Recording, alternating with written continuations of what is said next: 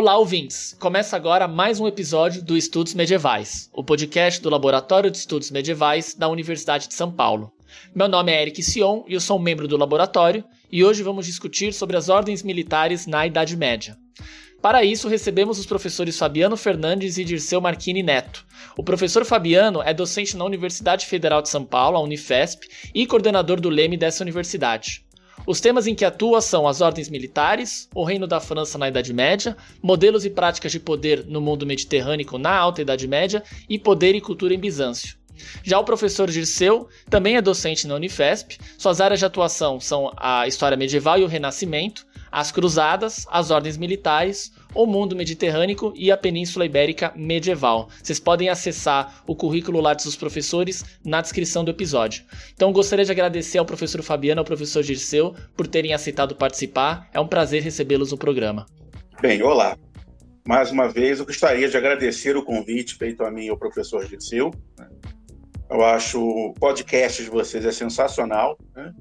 E eu acho muito interessante né, que hoje, depois de tantos anos, né, fiz meu doutorado em 2000, terminei o doutorado em 2005, o, o tema sobre ordens militares, nos últimos anos, tem alcançado maior visibilidade dentro da historiografia sobre a Idade Média no Brasil. E, ao mesmo tempo, dentro do imaginário político bastante conservador, quando não retrógrado, a, a, utilização das imagens de cavaleiros, de ordens, de toda uma visão muito próxima às utilizações da Idade Média na Alemanha da década de 40. Então, acho muito feliz a possibilidade de falarmos como essas ordens se estruturavam na Idade Média, a despeito é, da, ampli, da vastidão do tema, trazer um pouco para os nossos ouvintes o quanto o que existiu é diferente do que se ouve colocar na mídia, nas mídias e nas redes contemporaneamente. Eu também agradeço o convite feito pelo, pelo Leme. É um prazer representar aqui o, o Leme Núcleo Unifesp, junto com o professor Fabiano Fernandes. E é uma imensa, uma imensa satisfação estar aqui junto com, com o Eric hoje.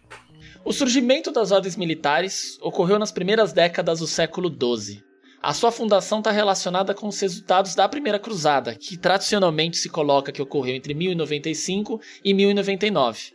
Ela obteve sucesso na conquista de territórios no Levante e no consequente estabelecimento dos seinos latinos. São eles o Condado de Edessa, em 1097, o Principado de Antioquia, em 1098, o Reino de Jerusalém, em 1099 e o Condado de Trípoli, em 1102. Um dos elementos que mais chamam a atenção em relação a essas ordens é a união de valores e de práticas religiosas com as atividades militares que elas conduzem. Ou seja, existe nos fundamentos dessas instituições uma fusão da moralidade cristã, que prega a paz e a solidariedade entre os homens, com o uso da violência, dita legítima em determinados casos. Isso configurou um traço característico delas, que tornam elas únicas dentre as outras organizações cristãs do período.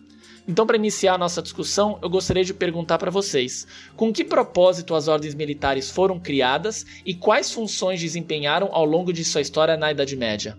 Essa é uma pergunta bastante interessante. Eu vou começar respondendo exatamente a questão do propósito para o qual as primeiras ordens militares foram criadas em Jerusalém. Elas foram criadas, principalmente né, as primeiras, e aí eu menciono a ordem do hospital e a ordem do templo, com os seguintes objetivos. Primeiramente, auxiliar os fiéis, né, que eram os peregrinos, que iam para a Terra Santa participar das cruzadas ou simplesmente para acompanhar os cruzados, ou simplesmente para rezar. Os peregrinos iam ou para acompanhar cruzados, ou para guerrear, ou simplesmente para rezar. E essas é, primeiras ordens militares, elas surgem para auxiliar esses fiéis, esses peregrinos que chegavam na Terra Santa. Também, obviamente, tinham a função de proteger Jerusalém e os demais é, locais conquistados pelos é, cristãos ocidentais. Depois de um tempo, o propósito dessas ordens se amplia, né, os objetivos passam a se tornar diversos e vão entrar né, no rol de objetivos, por exemplo, a proteção da cristandade como um todo quando os templários e os hospitalários, por exemplo, começam a se expandir, não só ali no Levante, como também no Ocidente. E essa obrigatoriedade de proteção da cristandade como um todo, ela inclusive vinha expressa na regra da Ordem do Templo. Na Ordem do Hospital não tinha essa obrigatoriedade expressa, mas na regra da Ordem do Templo havia proteção da cristandade. Também, outro objetivo, praticar assistência caritativa aos peregrinos que chegavam a Jerusalém. Há algumas ordens, elas surgem caritativas, diferentemente dos templários. Né? Os templários já vão surgir como ordem militar, mas a, a ordem do hospital, por exemplo, antes dela se militarizar, ela surge como uma ordem caritativa e ela vai preservar essa característica de é, auxílio caritativo, assistencial, né? atividades assistenciais, até hoje. Ela existe até hoje, né? ela está presente ainda hoje, é, e sediada em Roma, inclusive. Os teutônicos também, a ordem dos teutônicos, ela também surge como uma ordem caritativa e militar. Então, os teutônicos já surgem com carita ordem caritativa e militar. Os templários surgem como uma ordem militar. E os hospitalários surgem primeiro apenas como uma ordem caritativa. Além disso, né, quando os cristãos ocidentais perdem Jerusalém no decorrer das cruzadas para os muçulmanos, passa a ser um objetivo das ordens militares a reconquista desses territórios que tinham sido tomados pelos cristãos ocidentais nas primeiras cruzadas. Também, a gente pode dizer que um outro objetivo das ordens militares, quando elas já estão devidamente instaladas no, no, no Ocidente, é o envio de recursos ao convento central da ordem. Então, cada ordem tinha um convento central, que ficava lá, no primeiro momento, na, no, no Oriente Médio e depois no Mediterrâneo, à medida que a, as conquistas do Levante vão sendo perdidas para os muçulmanos de novo. E aí há uma necessidade de se enviar recursos ao convento central, tanto por parte de templários quanto por parte de hospitalários, para que o convento central possa manter a guerra contra o que eles chamavam de infiel, especificamente nesse caso os muçulmanos, lá no Levante. As primeiras ordens militares, como eu disse, foram a ordem do hospital e a ordem do templo. A ordem do hospital ela surge como uma ordem religiosa, primeiro uma confraria.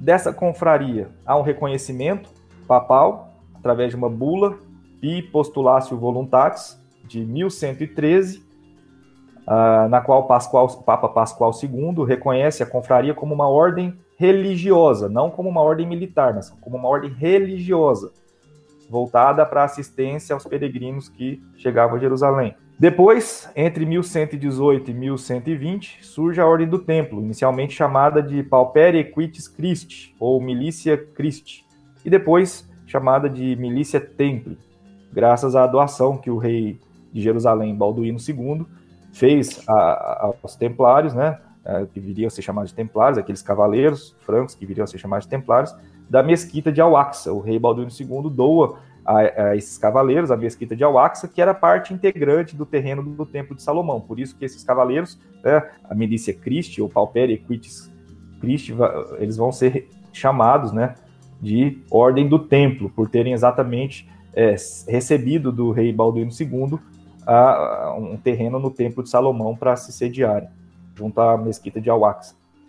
Os membros dessas ordens militares eram freires, e não monges. Há uma discussão imensa né, na historiografia, é, é, uma discussão que chegou num consenso. Né?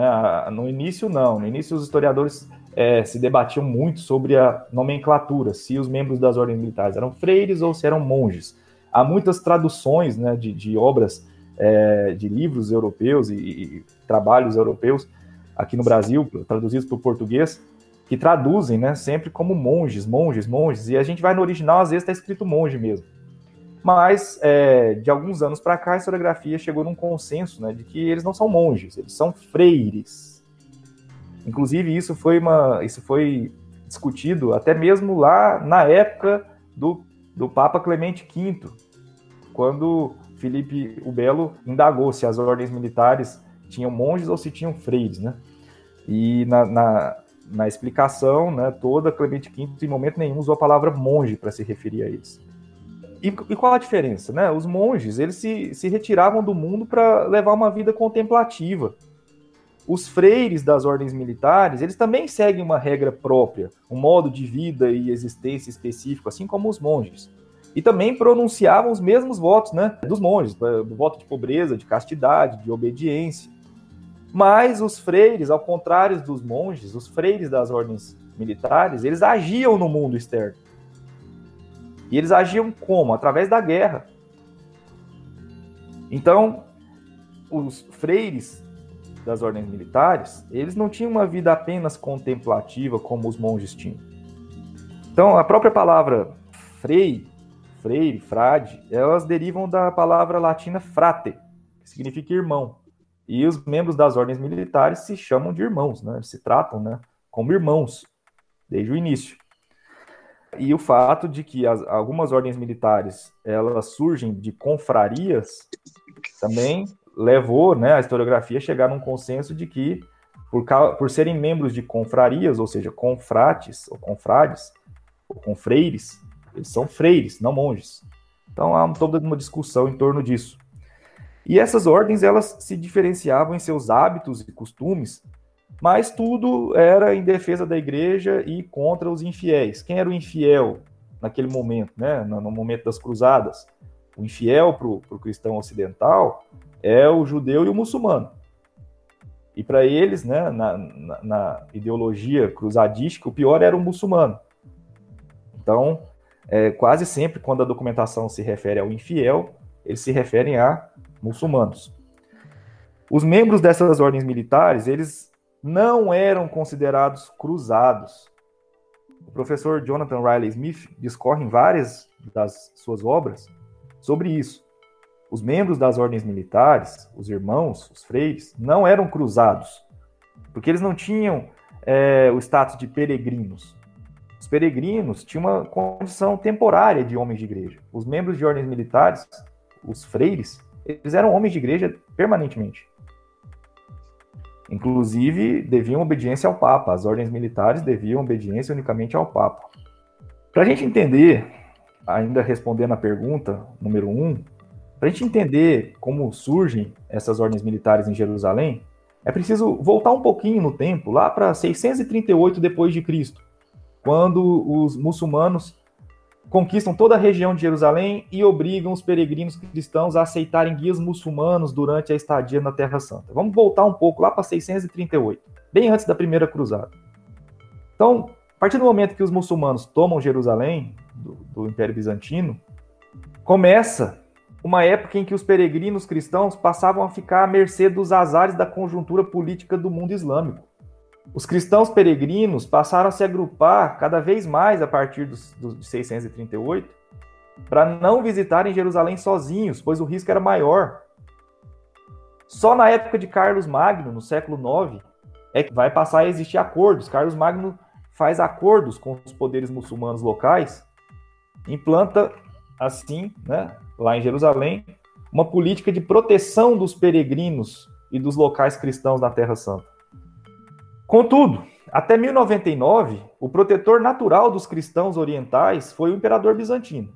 E o Santo Sepulcro ficou durante todo o período muçulmano nas mãos do clero grego. De 996 a 1021, e aí estamos chegando perto da primeira cruzada, né? De, no, de 996 a 1021, o califa fatímida do Cairo, chamado Al-Hakim, o califa louco, como a historiografia gosta de chamar, rompeu com a tradição de tolerância aos cristãos e passou a persegui-los, assim como fez com os judeus. Esse califa, Al-Hakim, destruiu diversos santuários cristãos, em especial a Anastácias e o prédio do sepulcro. A peregrinação que acontecia normalmente, com a tolerância dos muçulmanos, ela foi interrompida por 10 anos, de 1004 a 1014. Então, vem em 1027, 1027, um acordo entre o imperador bizantino Constantino VIII e o califa Fatímida permitiu empreender a restauração das igrejas que haviam sido destruídas no tempo de Joaquim. E é o imperador bizantino que vai custear essa reconstrução das igrejas destruídas em Jerusalém. A reconstrução da Anastácio, graças a Bizâncio, provocou uma afluência imensa de cristãos ortodoxos a Jerusalém, a partir de, dos anos 30, do século XI. O comércio entre Constantinopla e a Síria Palestina era ativo, e os aliados italianos de Bizâncio, né, os mercadores de Amalfi, também estavam instalados na cidade. Não tinha só bizantino, não tinha só cristão oriental. Depois do acordo do imperador, do imperador Constantino VIII com, com o califa Fatímida, houve um fluxo grande também de italianos lá de Amalfi, mercadores amalfitanos, que se instalaram em Jerusalém, esses cristãos latinos.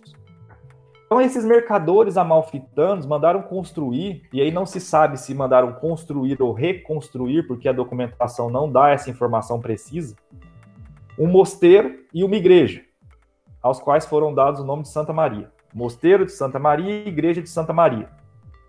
A administração desses locais, construídos pelos cristãos latinos, amalfitanos, foi entregue aos monges cluniacenses vindos da Itália. E o conjunto, né, igreja mais mosteiro, foi chamado então de Santa Maria Latina, para que ficasse bem diferenciado da Anastácia, que era mantida pelo, pelos cristãos orientais a Igreja de Santa Maria Latina e o mosteiro, mantidos pelos cristãos latinos.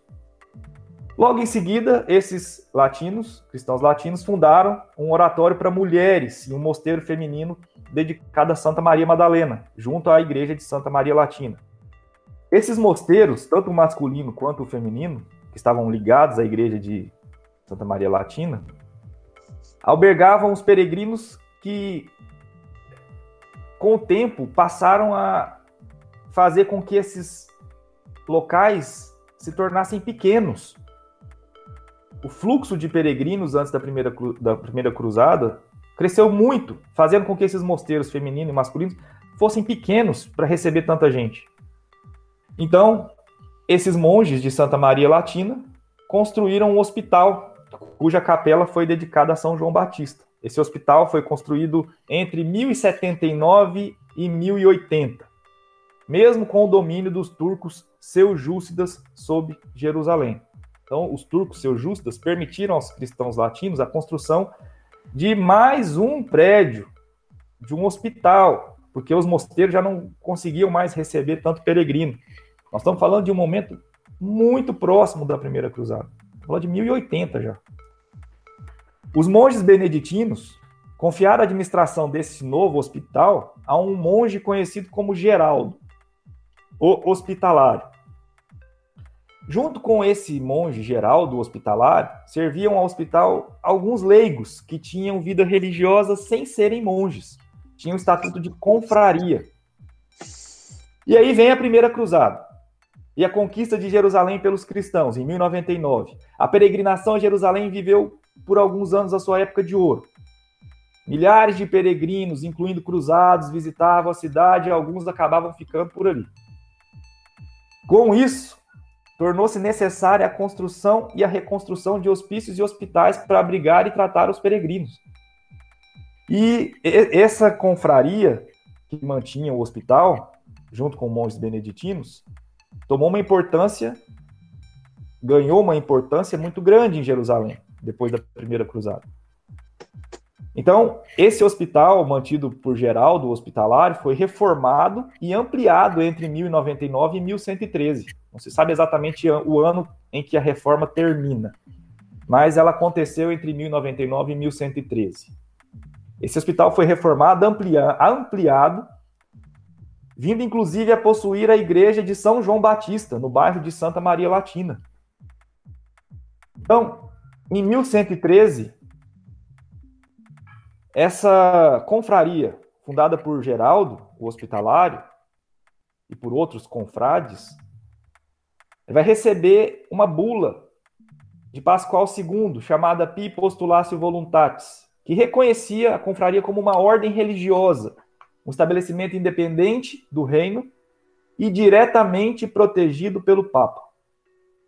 E a prioridade dessa ordem religiosa não era a guerra, nesse momento. Essa ordem religiosa, chamada de Ordem do Hospital de São João de Jerusalém, ou também conhecida como Ordem dos Hospitalários, tinha como prioridade os cuidados físicos aos viajantes cristãos. Lá dentro havia físicos, cirurgiões, boticários, enfermeiros de diversas atuações. E já como ordem religiosa independente, os freios hospitalares trocaram a regra de São Bento pela de Santo Agostinho e adotaram São João Batista como patrono. Então, quando a gente fala de surgimento dos templários, a gente relaciona diretamente a, o surgimento dos templários com o surgimento da ordem do hospital. Por quê? Porque os, os cavaleiros franceses que vão criar a ordem do templo, eles estavam dentro dessa confraria. Eles já participavam da ordem do hospital antes de criarem a ordem do templo. Então, durante um tempo, os primeiros templários participavam da confraria do hospital. E talvez até da ordem do hospital. Tendo em vista que a ordem do hospital ela existe desde 1113 oficialmente. A ordem do templo vai ser formada entre 1118 e 1120. Então é do hospital que sai o grupo de cavaleiros que depois de uns anos vai criar a ordem do templo. Os cavaleiros do templo, da mesma forma, quando são criados, quando se quando pedem ao papa né, autorização para criarem uma ordem religiosa voltada para a guerra, eles fazem votos também, assim como os hospitalários, fazem votos de pobreza, castidade obediência em prol da remissão dos seus pecados, juram defender os peregrinos de ataques dos salteadores. Eram quando os templários surgem, eles surgem diferente, diferentemente da, da, da ordem do hospital, eles já surgem como freires voltados para a guerra. A função dos hospitalários, quando surge como ordem religiosa, é voltado para assistência caritativa. Os, os, templários não, eles surgem já focados na guerra. É um novo tipo de cavalaria, desconhecida até então no mundo secular, que consubstanciava uma combinação única das figuras de cavaleiro e de monge. Inicialmente, os templários eram chamados de Pauperi Equitis Christi, ou Milícia Christi. Depois, quando recebem lá, como eu disse, né, a mesquita de Al-Aqsa, né, dentro do Templo de Salomão, do terreno do Templo de Salomão, passam a ser chamados de Milícia Templi, Ordem do Templo. Pouco tempo depois da criação dessas ordens, elas contavam com uma organização sólida e um grupo considerável de efetivos humanos, que lhes permitiu ocupar uma posição destacada na Terra Santa, principalmente templários, que já começam voltados para a guerra. Os hospitalários eles vão se militarizar por volta de 1160. São criados em 1113, hospitalários. Os templários surgem ali em 1120 e os hospitalários só vão se militarizar por volta de 1160. E aí eles entram diretamente no contexto bélico. E os hospitalários se militarizaram por uma necessidade defensiva do local. Não tinha como estar em Jerusalém como uma ordem religiosa em uma cidade cercada e atacada o tempo todo por muçulmanos e não praticar treinamento militar e não participar em momento nenhum de qualquer batalha. Então, essa situação de privilégio, né, de status, proporcionou aos templários e aos hospitalários importantes benefícios no Ocidente, trazendo a essas ordens bens em numerosos locais do Ocidente, fruto de doações. Doações essas que garantiam, inclusive, rendimentos para aplicar na defesa de Jerusalém, enquanto centro de ação dos freires. Eu gostaria só de acrescentar, Dirceu, Sim. É, um outro aspecto nesse processo que complementa bastante o que você colocou. Né? Sim, sim. Se as ordens militares representam uma nova configuração das relações entre guerra e violência, né? entre religiosidade leiga e religiosidade clerical, né? ao misturar alguns aspectos das duas. Por outro lado, elas também representam um ponto de chegada de um processo, né? que tem a ver com o próprio processo de sacralização da guerra. bastante anterior. Na verdade, desde o momento em que os imperadores se convertem oficialmente ao cristianismo, é, era bastante complexa para o cristão a relação com a violência. Né? Como ser um bom cristão, obediente ao imperador e derramar sangue? Né? Na verdade, essa é uma questão que permanece candente e é retomada do ponto de vista da reflexão intelectual, sobretudo o advento do Império Carolíngio, nos séculos 8 e 9, em que você tem um imperador cristão com uma grande ascendência na organização da igreja, que conduz uma guerra, como dizia Jean Fleury, missionária nas fronteiras da cristandade. E aqui é um, é um fato importante, nem sempre lembrado. Não era incomum que clérigos pegassem armas. Não era incomum, sobretudo em regiões de fronteira da cristandade, que mesmo simples párocos pegassem armas. E existia uma mundividência particularmente ligada ao Deus do Antigo Testamento, que de alguma forma criava uma brecha para que se tornasse suficientemente maleável no plano dos valores a possibilidade eventual de um clérigo ou mesmo de um simples leigo cristão derramar o sangue de alguém. Né? Ora, o Deus veterotestamentário, é, tão ao sabor do, da, da, da, Alta Idade Média, né? Ele é um Deus belicoso, ele é um Deus violento, ele é um Deus vingativo, ele é o Dominus Deus Sabaoth, ele é o Senhor Deus dos Exércitos. E aí é um paradoxo. Né? Dentro dessa complexidade que envolve as culturas cristãs nos séculos X e século XI, existe espaço, inclusive, para a violência sagrada dos santos. Nas geografias, nas disputas por terras, é, nas geografias em particular produzidas nos mosteiros, nas disputas por terras, nas disputas de jurisdições, quantos santos são narrados, eventualmente liquidando a vida dos opositores do mosteiro. Portanto, é, é claro que, que é, a convergência de Jerusalém é muito particular para, para o surgimento das ordens militares. Mas havia um solo fértil, havia uma, uma, um caldo de cultura fértil entre clérigos e leigos para compreender que a guerra, fosse ela justa, santa, ou proclamada pelo papado no final do século XI, uma cruzada, que ela poderia ser legítima. É possível conciliar o serviço a Deus com o serviço militar ao Senhor Cristo, ofendido em sua honra pelos muçulmanos, né, na qual era legítimo. Né? E aí é um outro lado. Né? Para essa aristocracia leiga, viu nas ordens militares, com muito bons olhos, nas doações, como o meu colega colocou, é, na entrada de seus membros a possibilidade de exercer aquilo para qual eles foram criados, a guerra, de uma forma que essa guerra garantisse para eles a salvação. De alguma forma, as ordens militares representam a institucionalização desse longo processo que quis aqui complementar.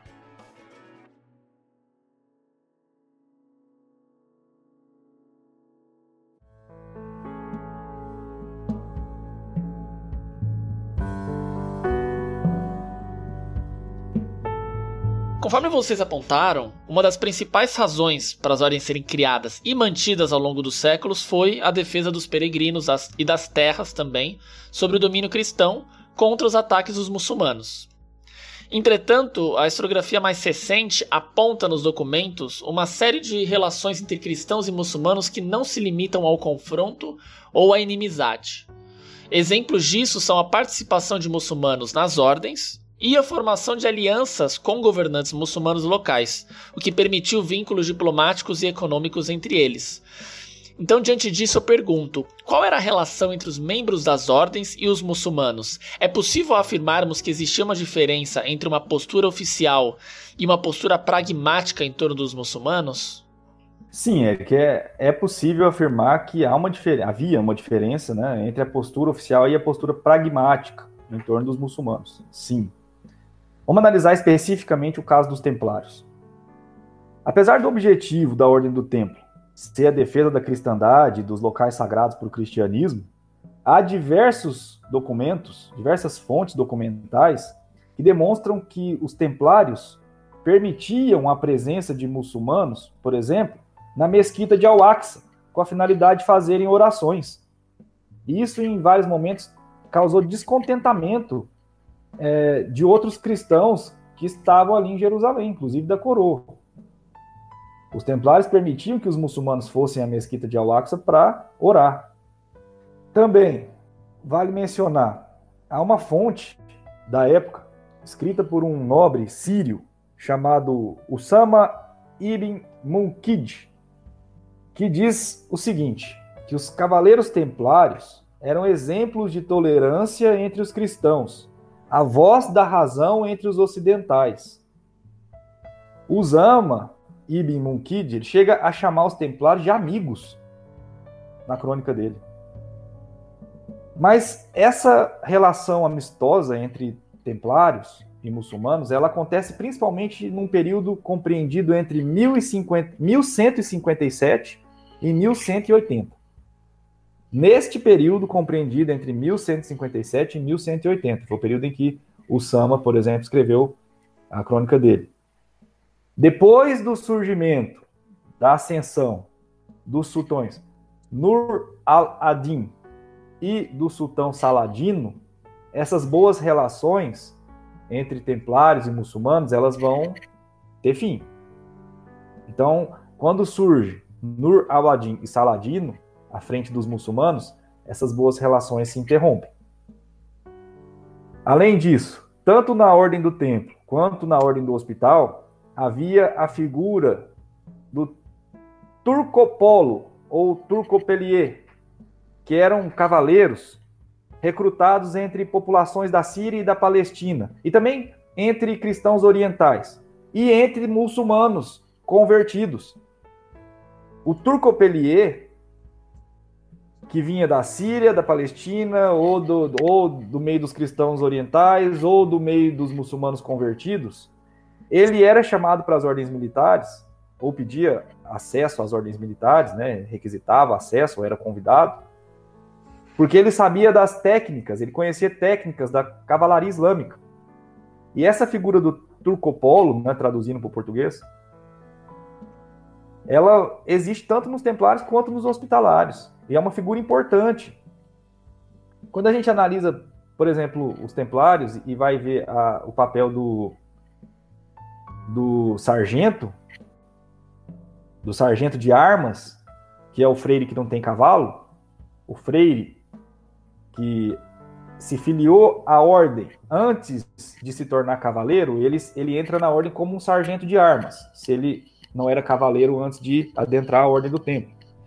Se esse sargento de armas, que entrou sem ser cavaleiro na ordem, precisar uma hora, numa batalha qualquer, guerrear a cavalo, ele não pode guerrear sozinho ele tem que guerrear obedecendo às ordens do, Turcopoli, do Turcopolo, ou do Turcopelier, que esse sim conhecia a cavalaria, principalmente a cavalaria islâmica. Então, ele tinha um papel, inclusive, de liderança dentro da, das ordens militares. Diante das nas, nas frentes, né? nas, nas batalhas. Então, havia uma relação, num primeiro momento, amistosa, mas depois de 1180, já não amistosa mais. É, na realidade, é, eu queria também colocar uma questão de fundo, né? mais uma vez complementando a fala do meu colega. A questão, é, eu acho que tem um conceito, eu não me recordo agora o historiador, de tolerância ríspida. Né? Existem, é, é, não tem a ver com a ideia de tolerância que pensamos a partir do século XVIII, do iluminismo, das revoluções burguesas do século XIX não é uma simples oposição entre tolerância e intolerância. É uma questão de graus. É uma questão de ajustamentos. Na realidade, muitos daqueles que afluíam a Terra Santa, os diferentes movimentos, né, nomeados genericamente pela historiografia como cruzadas, eles voltavam para suas, para sua, para suas terras. Né? Muitos deles. E poucos permaneciam. E alguns deles permaneciam nas ordens militares. E esses que lá permaneciam tinham uma coisa em comum: era preciso estabelecer acordos, era preciso estabelecer ajustes por uma questão de sobrevivência. Era uma pequena franja, os territórios cristãos na Terra Santa, construída, baseada inicialmente numa grande divisão dentro do mundo muçulmano no final do século XI. Estabelecer tréguas, acordos pontuais, articulações com este ou aquele grupo era uma questão de sobrevivência. Isso era muito claro os que estavam lá. Mas era, ao mesmo tempo, uma tolerância limitada. Por exemplo, das elites aristocráticas da Terra Santa, a maioria, por exemplo, jamais aprendeu árabe. Grande parte das elites cristãs, inclua aí os mestres, os altos comendadores das ordens militares, é, é, muitas vezes conviviam em algumas regiões com uma população cristã significativa, seja um, um, um cristianismo é, malquita, seja outras formas de cristianismo, que, por vezes, também tinham conflitos com outros cristãos. Os estados cruzados é, dominavam pequenas populações muçulmanas, judaicas, em algumas regiões, uma população cristã significativa. Portanto, é menos uma tolerância no sentido como nós pensamos hoje, e muito mais uma atitude pragmática de sobrevivência, muitas vezes condenadas por aqueles que estavam distantes, do outro lado do mar. Muitas vezes condenadas por aqueles que afluíam. E quantas vezes mais tarde, isso será tema aqui de conversa, é essa suposta tolerância, né, suposta porque não é bem tolerância como a gente pensa, com relação aos muçulmanos foi utilizado para acusar as ordens militares de pactos secretos e traições contra os cristãos.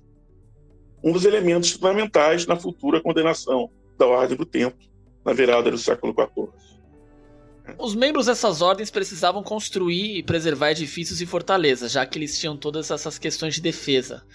Eles tinham que administrar os recursos para conseguir justamente angariar é, materiais, enfim, treinar a, os membros de lá, manter os membros de lá também, né? A questão de comida, roupas, enfim. Atender aqueles que buscavam a ajuda deles, né? Aquela questão caritativa que o professor Disseu falou na primeira questão. E também, no final, conduzir as operações militares. Então, para isso, como é que essas ordens militares se organizavam no Levante? Quem exatamente eram esses membros e qual que era a divisão de tarefas entre eles? Tanto na ordem do templo quanto na ordem do hospital, para ser considerado um irmão, era preciso fazer os votos de castidade, pobreza e obediência, como eu disse anteriormente. Contudo, nem só de irmãos eram compostas essas ordens. Havia também os associados. Então, no caso da ordem do templo, havia cavaleiros e sargentos, né, que eram aqueles que combatiam. Havia também capelães, que eram os que rezavam. Esses capelães eram ordenados padres, eles podiam conceder sacramentos. É, e passa a existir na ordem do templo, por exemplo, capelães na, a partir do momento que a, a ordem recebe a bula Omni Datum Optimum. E esses eram os irmãos, né? os cavaleiros, sargentos e os capelães, que eram aqueles que faziam os votos. Havia também os irmãos de ofício, que trabalhavam na agropecuária, trabalhavam como ferreiros, como armeiros, como carpinteiros. Esses também faziam votos. Eram irmãos de ofício ou sargentos de ofício. Eram os que trabalhavam. Então, cavaleiros e sargentos são os que combatem, os capelães os que rezavam e os irmãos de ofício ou sargentos de ofício aqueles que trabalhavam né, na agropecuária, como ferreiros, como armeiros, carpinteiros, etc esses fazem os votos, são considerados irmãos. Mas havia outros que participavam do dia a dia da, das ordens militares. No templo, há os associados, pessoas ligadas à ordem, associados. Quem são eles? Esses não são irmãos, mas estão associados à ordem.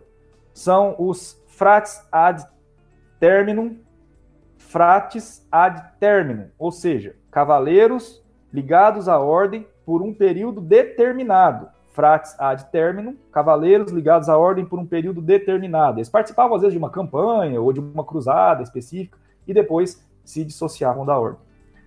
Havia também os frates ad succurrendum. Frates ad succurrendum.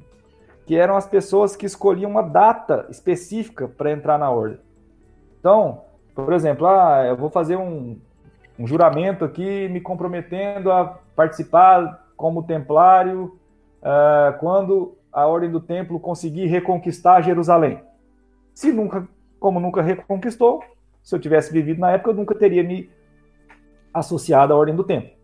Então, os frates ad succurrendum, eles prometiam entrar na ordem em determinadas datas se algum evento acontecesse. Às vezes não chegavam nunca a se associar, às vezes se associavam e depois que o evento acabava, eles deixavam de ser associados. Havia também os donatos e os confrades, donatos e confrades, pessoas que participavam da ordem sem fazer votos com alguma função, ou fazendo doações, ou fazia alguma função para ajudar a ordem, ou fazia doações. Então, esses donatos ou confrades, eles se beneficiavam dos privilégios espirituais. Os confrades chegavam a pagar uma renda anual, assim como os confrades da Ordem do Hospital. Na Ordem do Hospital também tinha donatos e confrades. Eles pagavam uma renda anual para a ordem, se comprometiam a pagar todo ano uma renda mínima para a ordem. E o que tipo de benefício espiritual eles tinham? Eles tinham direito a se confessar com, com os padres da ordem, eles tinham direito de ser enterrados, né? É, ou dentro da, das igrejas da ordem, ou nas proximidades. Então, isso era muito importante na, na Idade Média, na cabeça de um cristão, né? Ser enterrado próximo à igreja, estar tá mais perto do, de Cristo, né?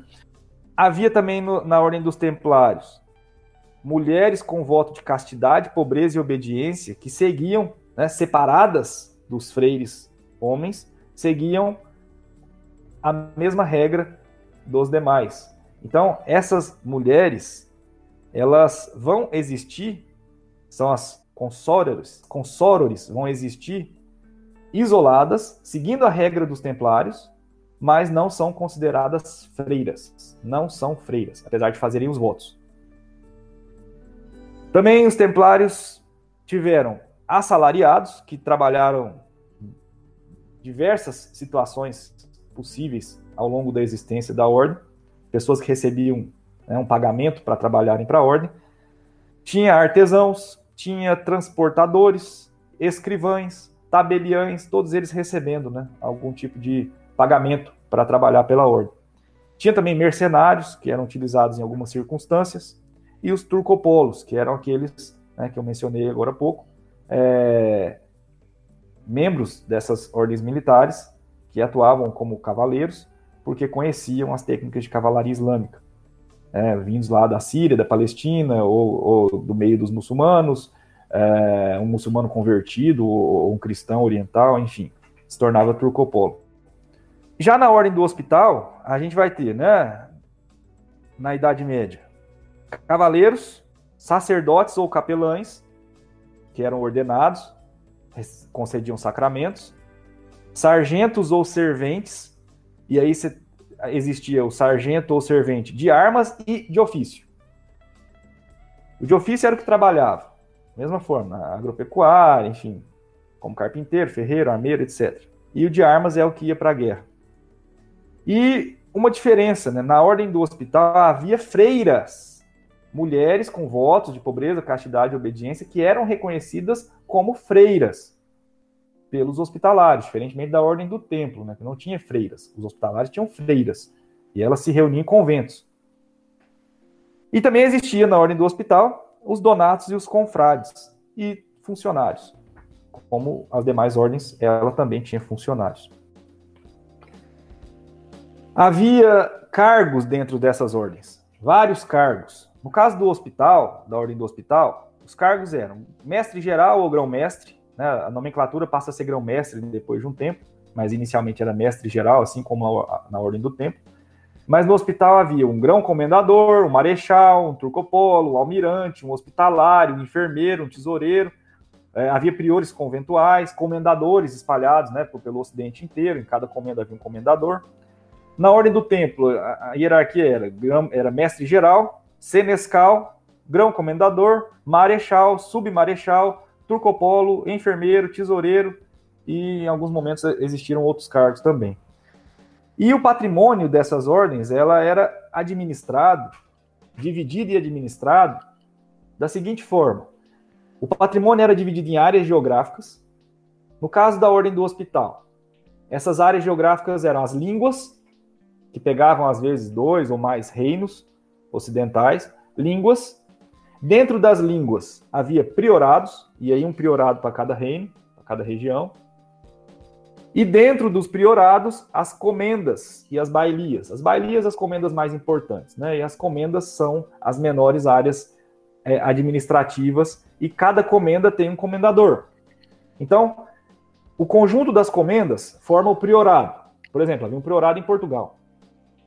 O conjunto das comendas, com a atuação de um comendador em cada comenda, e esse comendador era, era servido, né, e era junto com ele havia vários outros é, freires né, dentro da comenda, mas só um era o comendador. O conjunto dessas comendas compunham um priorado o conjunto dos priorados compunham as línguas.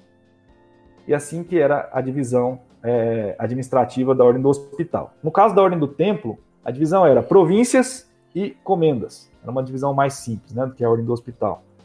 É, até porque a, a, divisão na ordem do hospital ela se torna mais complexa com o passar dos séculos. E a ordem do templo, como ela foi extinta no século XIV, então não, não chegou a ter uma organização é, administrativa tão grande como o, o, a ordem do hospital passou a ter né, a partir do século XIV. Na verdade, né, essa, essa inserção das, das ordens do, do plano local, é, como ele colocou aí, é muito importante. Né? Do ponto de vista sociológico, uma das grandes discussões é o quanto se modificam aqueles que entram na ordem. Qual a origem social dessas pessoas? Né? Se existe uma certa clareza nesse processo inicial da formação do órgão do templo, por exemplo, que muitos dos membros são da, da pequena ou média aristocracia, às vezes aparentados com famílias importantes, a tendência a longo prazo, conforme essas ordens recebam doações é, é, na, no, na, parte ocidental do Mediterrâneo, digamos assim, né, que membros, inclusive, das elites urbanas façam votos e participem da ordem. Né? Uma coisa importante, de alguma forma, em sob certas circunstâncias, as ordens funcionavam também como uma, um mecanismo de ascensão, de consolidação de ascensão social por determinadas famílias. Isso é muito importante. Né? É, no caso de, de, de, Portugal, né? no caso da, da de Santiago, né? com o professor Luiz Felipe de Oliveira, né? um dos professores que nós temos uma interlocução, né, fez um estudo muito interessante demonstrando que, é, particularmente em Portugal, a ideia das ordens militares serem um, uma espécie de locus da nobreza, ela é tardia. Que nos séculos 13 e 14, muitos membros das elites urbanas é que ingressavam nessa ordem. Né? Então, de alguma forma, além do aspecto institucional muitíssimo bem colocado pelo meu colega, é, existe, do ponto de vista sociológico, uma certa flexibilidade que permitam que essas ordens tenham uma grande capilaridade, inclusive no meio urbano, né, coisas que entraremos, que acredito, daqui a pouco, daqui a algum tempo da entrevista.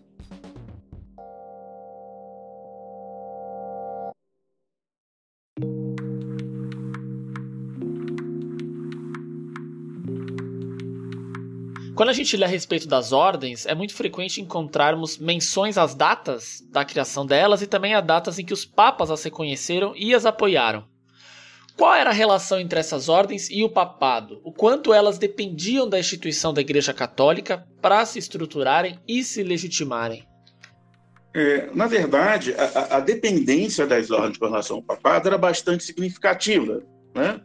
na medida em que o papado, por todos os poderes é, ao longo dos séculos XII e XIII, dentro daquilo que se convencionou chamar de reforma papal, era acionado para é, dirimir dúvidas, para conciliar interesses e, no caso das querelas envolvendo instituições religiosas, para que, com suas sentenças, tentassem estabelecer uma definição de jurisdição, uma definição do, da, da, posse de determinadas igrejas, os limites de paróquias.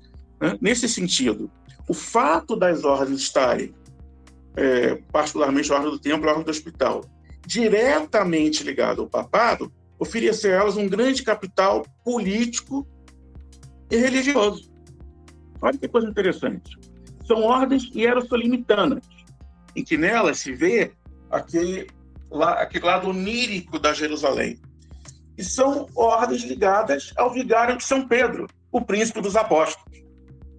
De alguma forma, é, é, é, essa associação ao papado era importante, é, na, era fundamental nas lutas políticas cotidianas. Na medida em que a, a, a expectativa de uma sentença favorável do papado poderia limitar os ataques às ordens. Na verdade, ordens militares incomodaram imensamente também outras instituições religiosas. Pelas doações de bens de alma, pela, pela construção de igrejas que muitas vezes passavam a oferecer serviços religiosos à população circundante, à revelia do clero paroquial diretamente ligado ao bispo, pela forma, pela independência que eles adquiriram ao longo do século XII na administração dos dízimos das suas terras. De alguma forma, é, é, os conflitos entre o poder episcopal, outras instituições religiosas e as ordens militares foram bastante profundos. Mas contar com essa ligação direta com o papado permitiu, e esses diversos direitos listados, né, que não debruçaria aqui, é, é, é indicam né, que essa ligação os favorecia muitíssimo comprar uma briga com a arma do tempo com a arma do hospital significava ter uma grande dor de cabeça em Roma. E, e, uma, e a justiça em Roma era cara, era difícil, envolvia conhecimentos, envolvia pagamentos oficiais e oficiosos. Essa máquina que se constituiu na Cúria ao longo do século XII. Né? A ligação é profunda. E, de alguma forma, para o próprio papado contar com homens dedicados à guerra e oração eventual, sob sua sob ligação direta a eles, do ponto de vista simbólico, também era importante, não apenas do ponto de vista material. Né? Na medida em que trazia para o papado e lembrava aos outros príncipes da cristandade que a liderança deveria estar ligada ao papado, que em torno do papado se constituía o esforço maior que deveria ser o esforço de todos os cristãos na conquista e manutenção da Terra Santa no conflito com os infiéis na Península Ibérica, na luta contra os pagãos no Báltico. Eu diria, mais até que do ponto de vista institucional, do ponto de vista, digamos assim, antropológico, a integração entre ordens militares e papado era um altíssimo benefício para os dois lados. Eu estudei durante o mestrado doações e privilégios, régios e pontifícios da Ordem do Hospital em Portugal e na Galiza. E essa questão da, da ligação com o Papa é bastante interessante porque, dentre os vários documentos que eu tive acesso, há muitas é, confirmações de doações e privilégios que os papas faziam referentes a doações e privilégios de papas anteriores. Porque as ordens elas tinham constantemente a necessidade de reafirmar suas doações e privilégios recebidos em tempos anteriores ao que elas estavam vivendo. Porque às vezes é, esses documentos se perdiam, às vezes o documento estava arquivado num castelo que pegava fogo, que o terremoto, é, um terremoto qualquer destruía, ou que o castelo era atacado, e a documentação se perdia, e era preciso solicitar aos papas que reconfirmassem esses privilégios, essas doações. E há passagens também de conflitos envolvendo é, ordens militares em Portugal, a ordem do hospital especificamente, e bispos, que o Papa teve que resolver. Algumas vezes um bispo ou outro se achava no direito de fazer visitação às igrejas da, da ordem do hospital e o Papa dizia: não, bispo não vai fazer visitação em igreja de ordem militar. Não cabe ao bispo. Então, as ordens militares elas tinham conflitos às vezes com os monarcas, elas tinham conflitos com os senhores feudais, elas tinham conflitos com a própria aristocracia eclesiástica, com bispos principalmente. E muitas vezes quem resolvia esse conflito, ou esses conflitos, eram os papas.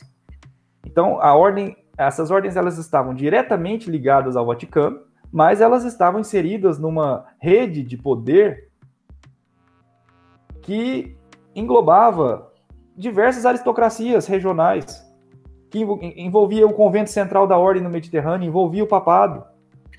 Então, o último grau de recurso das ordens militares era sempre ao papa.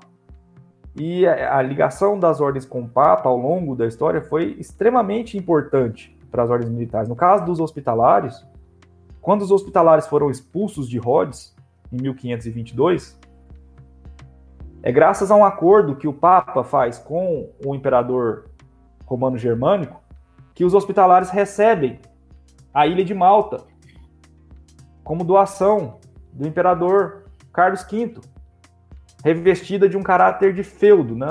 Os hospitalários receberiam a, a ilha de Malta, porque o imperador tinha se comprometido a devolver a ilha ao Papa, e aí o Papa, o Papa e os hospitalários solicitam que a ilha fique para os hospitalários, pela importância de se ter uma ordem militar ali no Mediterrâneo, naquela posição geográfica, e os hospitalários passam a ter uma sede. E depois disso vão até ser chamados de Ordem de Malta, depois que se instalam na ilha de Malta em 1533. Mas só foi possível ir para lá por uma mediação feita pelo próprio Papa da época. Então, a, a, a, o Papa ele tem um poder tão grande sobre as ordens militares que ele extingue, por exemplo, a Ordem do Templo. Ele manda extinguir, prender os templários e passar o patrimônio dos templários para a Ordem do Hospital, por exemplo, que foi o que aconteceu em grande parte do Ocidente. Para dar cabo aos seus objetivos de defesa dos cristãos, para a luta contra os muçulmanos no Oriente e também para assistência aos peregrinos, as ordens militares precisavam de recursos financeiros e humanos. O que elas obtinham com os botins de guerra não era o suficiente. Na realidade, boa parte dos recursos disponíveis no Levante vinham de propriedades espalhadas pela Europa, especialmente nos territórios banhados pelo Mediterrâneo, além também do recrutamento feito no continente. As terras eram obtidas através de doações, como os professores mencionaram anteriormente. Essas propriedades, espalhadas em diversas regiões, configuraram uma verdadeira rede de circulação de bens e de pessoas. A partir disso, eu gostaria de colocar algumas questões. Por que as pessoas doavam terras às ordens? Que tipo de atividades econômicas as ordens desenvolviam ali? E como funcionava essa organização em rede pelo Mediterrâneo? Nos próximos sete minutos, durante a resposta do professor Fabiano, haverá uma interferência em seu microfone devido à estabilidade da sua conexão. Porém, após esse tempo, o seu microfone retornará ao normal. Sim, vamos lá. É, é, é, uma pergunta do tamanho do Mediterrâneo, né? Vou tentar aqui trazer alguns aspectos, né? Desculpa. É quase o tamanho do Mediterrâneo, né? Mas eu, eu acho que tem uma, tem uma, coisa que é essencial, uma coisa que você já tocou, e tem uma outra coisa menos tocada em relação às artes. Olha, um dos grandes sucessos da organização, é, dessa organização capilar que as ordens têm, a obtenção de recursos, são as doações. Olha, são chamados, como chamados em Portugal, bens de alma. Você doar uma ordem que tem ressonâncias da Jerusalém terrestre e, por conseguinte, da Jerusalém celeste, é buscar uma aproximação com um tema muito recorrente na iconografia das igrejas, nas narrativas é, é, é, de pregação, que é o tópico de Jerusalém que é o centro do mundo, né? que é uma espécie de antessala da Jerusalém Celeste. Então, é, do ponto de vista simbólico, eu diria que é uma das coisas com o máximo valor. Ora, mas não significa apenas uma questão é, é, desse estilo. Muitas vezes, os bens eram doados e era guardado para a pessoa, para os filhos dessas pessoas, o usufruto dos bens com pagamento de uma renda hora. Muitas vezes as doações de bem também é, traduziam momentaneamente uma espécie de garantia ou pagamento de empréstimo. Aí entra um outro lado muito bem sucedido das ordens militares jerosolimitanas, das ordens como um todo. A sua íntima relação com o mundo urbano e com a economia monetária. Eles não mandavam os bois da Provença secos por um barco no Mediterrâneo. É, seria praticável. Era necessário vender nos mercados esses produtos para convertê-los em moedas, para convertê-los em meios de pagamento em regiões mais próximas da Terra. Ainda que óbvio, é interessante notar isso. E nisso envolvia também a existência de tendas, de pontos de venda, de aluguéis de, de, de tendas urbanas, que, era uma, que funcionava também como uma forma de renda para instituições religiosas. Lembrando que muitas vezes é, é, membros dessas ordens vinham justamente desse mundo urbano, cujo papel da economia de trocas se intensifica ao longo do século XII Não é à toa, e é um tópico relativamente comum que se refere à ordem do tempo, e as ordens funcionavam como verdadeiras instituições bancárias, guardando tesouros, como no caso da Lei da França, é, emitindo uma espécie de carta de câmbio que você garantia que na, na casa da ordem de outra região você receberia o valor que você investiu na sua terra de origem. De alguma forma, eles eram afeitos também ao comércio. Inclusive as ordens ibéricas, como é conhecimento relativamente comum, né? particularmente Santiago, é, Calatrava e, e derivadas, tinha uma relação muito profunda com a criação de gado das regiões fronteiriças de Castela. Com toda a incidência que isso tinha, por exemplo, na venda dessa lã para a região de Flandres. E é uma coisa interessante. Né? Essas lojas têm várias facetas. Eles são os homens de oração, eles são os homens de guerra, eles são responsáveis, é, é, diretos ou indiretos, pela condução da produção agrícola. Relatórios, relatórios, laboratórios. Mas eles também estão ligados àqueles que não se encaixam tão perfeitamente entre os laboratórios da definição trifuncional clássica. Os homens de comércio, os homens de moeda, os homens do mundo urbano. Essa faceta urbana das ordens é uma coisa que tem sido estudada, mas ainda precisa ser aprofundada talvez uma das facetas mais interessantes. A extinção da Ordem dos Templários, em 1312, ocorreu em um momento delicado para os reinos latinos no Oriente. Apenas os territórios da Armênia e da ilha de Chipre permaneciam sob o comando cristão. Diante de uma enorme desvantagem numérica e de recursos em relação aos exércitos mamelucos, as ordens militares eram uma das poucas instituições que poderiam articular alguma resistência e proteger os domínios restantes. A condenação dos templários pela igreja foi recebida com surpresa no Oriente.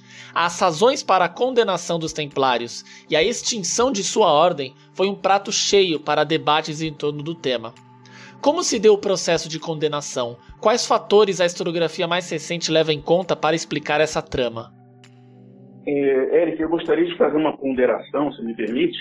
Na verdade, a Ordem do Templo, em particular, ela não foi condenada pelo papado. Né? Ela foi dissolvida por provisão apostólica, em razão dos escândalos, supostos escândalos.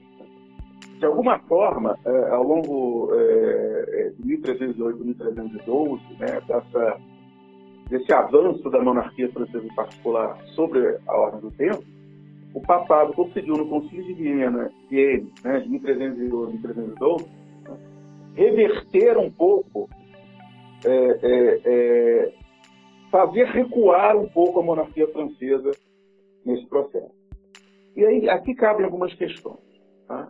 Primeira questão: é, existia um caldo de fundo que eram as críticas às ordens que se intensificam no século XIII.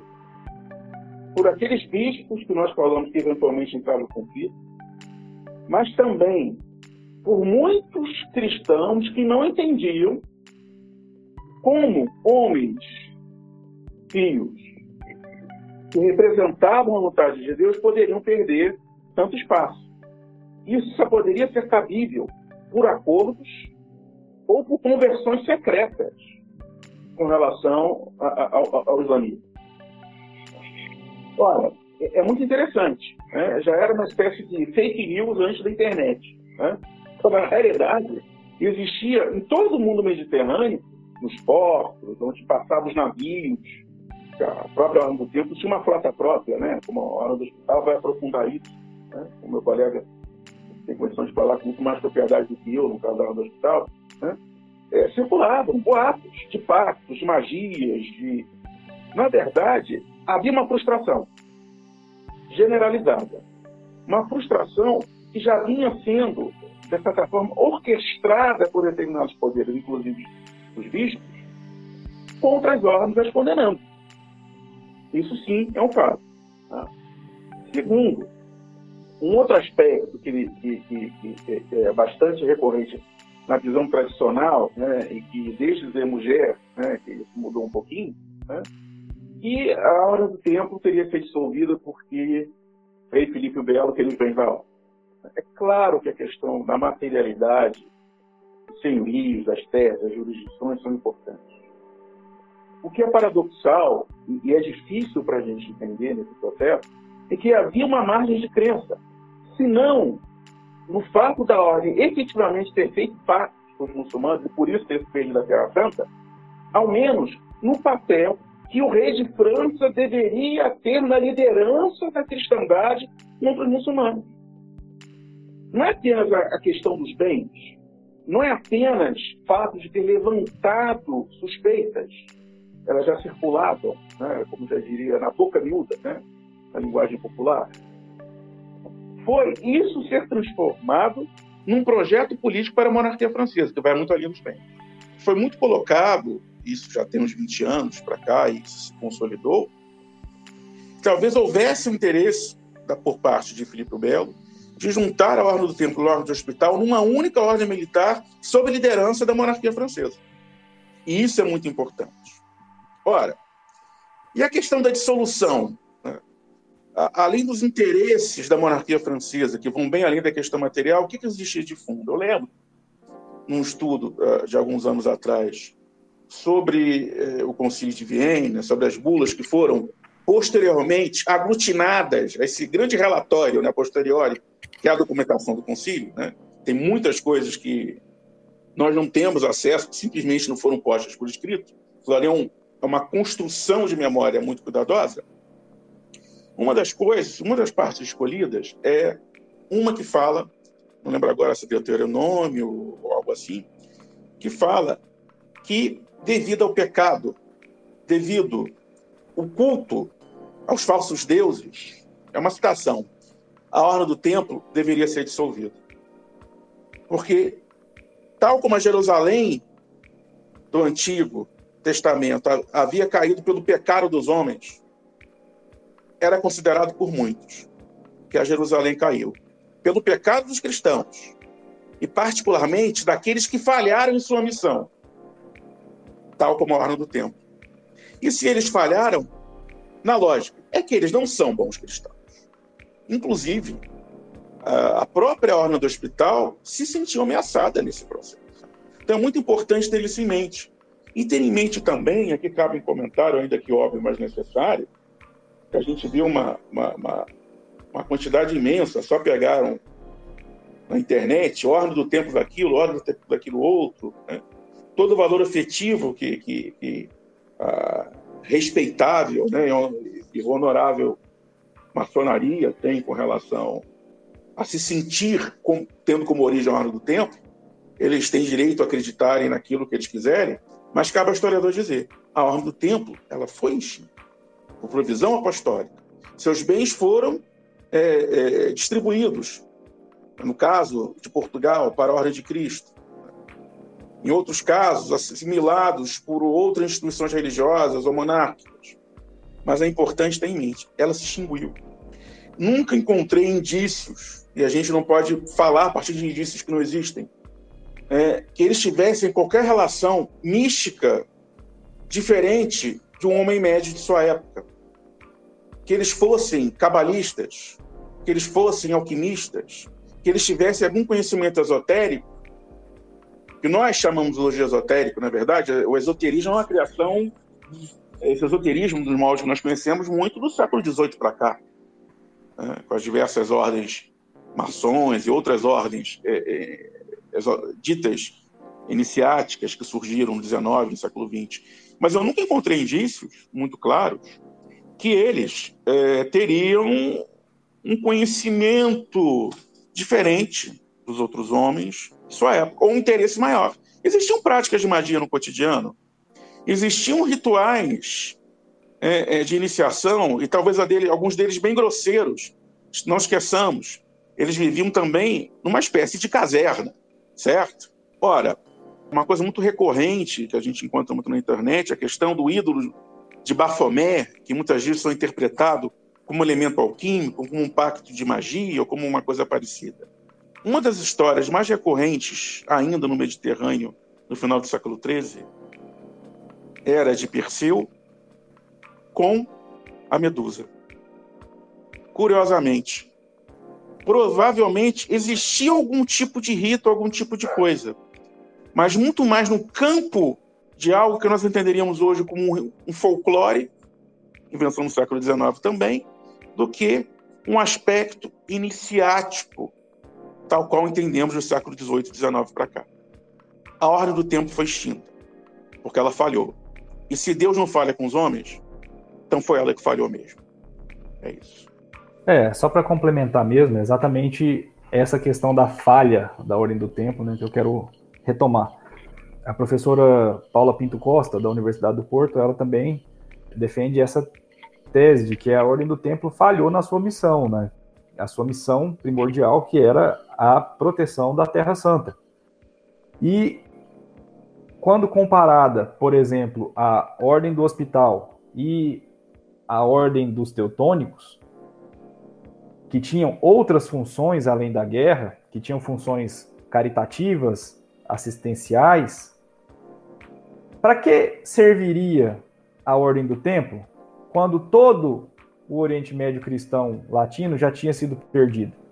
Quando os muçulmanos já tinham tomado todos os territórios criados pelos cristãos ocidentais depois da primeira cruzada. Então, com essa derrota cristã de Jerusalém, com a perda das principais praças militares no Oriente, as ordens militares passaram a, elas têm que abandonar o terreno, né? elas têm que partir para outros lugares. A, por exemplo, elas vão recuar quando Jerusalém cai, elas vão recuar para Acre. Depois, templários hospitalários vão para Chipre. É, depois, os hospitalários continuam existindo após a extinção dos templários e os hospitalários vão para Rhodes, depois para Malta. Mas ela, muitos cavaleiros precisam retor retornar aos seus reinos de origem no Ocidente. E esse retorno desses cavaleiros fortemente armados aos reinos de origem faz com que os ramos dessas ordens militares nos reinos ocidentais que estavam lá lutando no Levante passam a estar na Europa, no continente. Então, isso vai ser um problema. As comendas vão ficar infladas de cavaleiros que deveriam estar no Levante, mas não tem onde ficar, volta para o continente volta para o Ocidente. E, e o retorno dessas milícias, criadas com fins militares e sem nenhuma função para cumprir, por exemplo, os templários, depois da perda de Jerusalém, constituía um perigo real. Uma historiadora lá de Portugal, chamada Maria Cristina Ribeiro de Souza Fernandes, que apresentou uma tese em 2009 sobre a Ordem do Templo em Portugal, mas que ela aborda tanto a criação da ordem quanto a extinção. E ela diz exatamente, ela faz exatamente essa pergunta. O que iriam estes exércitos fazer no momento em que Jerusalém estava perdida para sempre? Os hospitalários e teutônicos tinham outra função, fazer assistência caritativa nas rotas de peregrinação no, no, lá no Ocidente, principalmente nas rotas de acesso a Santiago de Compostela. Tinha muito hospital, da ordem do hospital, igreja, ao longo das rotas de peregrinação a Santiago de Compostela. A ordem tinha uma função, tinha o que fazer no Ocidente. Os teutônicos também, tinha função caritativa. Mesmo os templários, que função eles tinham? Nada. Então, a sua administração direta, obediente à Santa Sé, graças àquela bula que eu mencionei, Omni Datum Optimum, criava ainda mais receios, uma vez que esses cavaleiros não respondiam aos monarcas. Eles gozavam de privilégios que lhes permitia uma independência dos poderes temporais. O cavaleiro não obedece ao monarca, apesar dele ser, por exemplo, os, os templários quando voltam para o Reino Franco, a maioria é francês, mas não obedece ao monarca diretamente como membro da ordem, deve obediência ao Papa. Então, apesar de, num primeiro momento, quando Jerusalém cai, essas ordens estarem, estarem muito vinculadas à vontade dos monarcas ocidentais, apesar disso, há um desconforto por parte dos monarcas de ter os templários ali, sem ter função mais no levante. Cavaleiros muito bem armados estruturados, com as forças muito maiores do que a do próprio monarca. Então, há um sentimento de grande comoção em 1244, com a perda de Jerusalém. Isso diminui o status dos templários, obviamente, se eles deixaram Jerusalém ser perdida, é claro que o status vai diminuir. A importância diante da sociedade. E essa data, ela inicia a perda de todos os demais territórios cruzados, que culminou lá em 1291, com a perda de São João de Acre e retorno dos cavaleiros ao ocidente. E a perda da função, né, do fundamento que tinha sido a sua criação. Já Luiz Garcia Guidiaro Ramos, historiador espanhol, ele chama a atenção para o fato da Ordem do Tempo ter adquirido um nível de riqueza que, unida aos grandes territórios que foi acumulando e a sua independência das diferentes monarquias, tornou a sua presença incômoda para esses monarcas. Quem diz isso é o Garcia Guidiaro Ramos. Chega 1306, o Papa Clemente V convocou tanto os mestres do templo e do hospital para sua corte lá em Pontier, para que se manifestassem, né, para que eles, os mestres do templo e do hospital, manifestassem sua opinião sobre uma nova cruzada. E a historiografia diz sobre a unificação das duas ordens. Os, mestres foram chamados para discutir isso, né, segundo algumas fontes documentais e a historiografia. Jacques de Molay se opôs veementemente à unificação das ordens. Jacques de Molay, o último grão-mestre dos Templários, alegou que a rivalidade entre as duas ordens tinha levado a tentar defender a melhor, da melhor maneira a cristandade, ocupando posições distintas durante a cruzada, uma defendendo a vanguarda e a outra a retaguarda, ou seja, o templo e o hospital, respectivamente.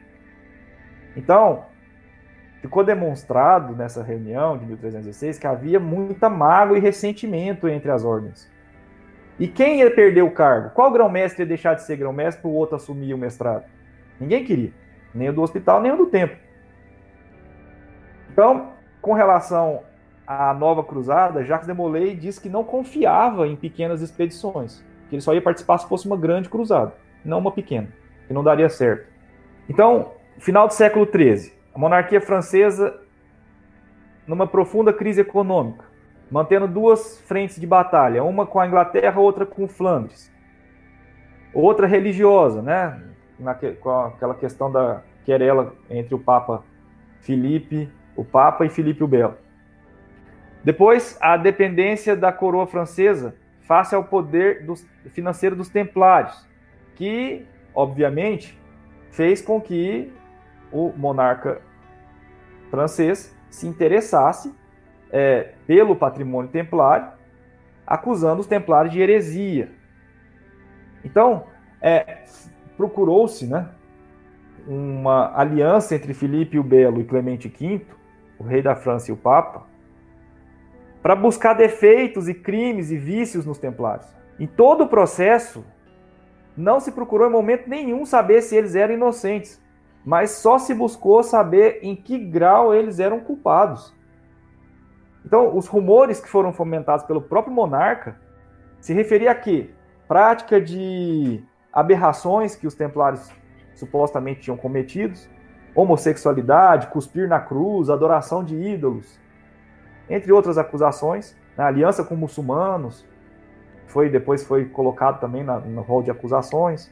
Então, esses objetivos do Filipe IV, eles vão ser cumpridos, né, em 1312, no Concílio de Viena, quando o Papa Clemente V emitiu a bula Vox in Excelsis, que suprime a Ordem do Templo. No dia 2 de maio de 1312, a Ordem do Templo está suprimida, com a aprovação do Concílio de Viena. Foi feito, então, uma orientação por parte do concílio para que os bens dos templários fossem entregues à ordem do hospital. Mas, né, a gente já também já tem estudos do que a gente já sabe que nos reinos de Castela Aragão, em Maiorca e em Portugal isso não foi feito. Os reis ibéricos se opuseram a essa ideia de transferir tudo o patrimônio dos templários naqueles reinos para a ordem do hospital. A ordem do hospital já tinha patrimônio demais. Então, foi criada né, em Portugal, por exemplo, a Ordem de Cristo. Lá em Aragão, a Ordem de Maltesa. Ordens especificamente né, regionais, controladas totalmente pela monarquia local, com o patrimônio que tinha pertencido aos templários. Tem outro historiador, Malcolm Barber, que ele tenta separar né, aquilo que é verdadeiro do que é falso sobre a, a extinção da Ordem do Templo. Né? Ele afirma que a Ordem do Templo não se adaptou ao fim das cruzadas, ao contrário do que aconteceu com, com os hospitalares e com os teutônicos. Então, a, os hospitalares e teutônicos rapidamente mostraram para o papado e para as monarquias e, e, e para os nobres dos reinos ocidentais que elas tinham outra função, que não era só para guerra. Então não tinha por que ser extintas. E existem até hoje, né? até hoje existem. Já os templários não conseguiram mostrar outra função. A única função era a luta contra o muçulmano no, no Levante. E aquilo havia sido perdido. Os templários falharam.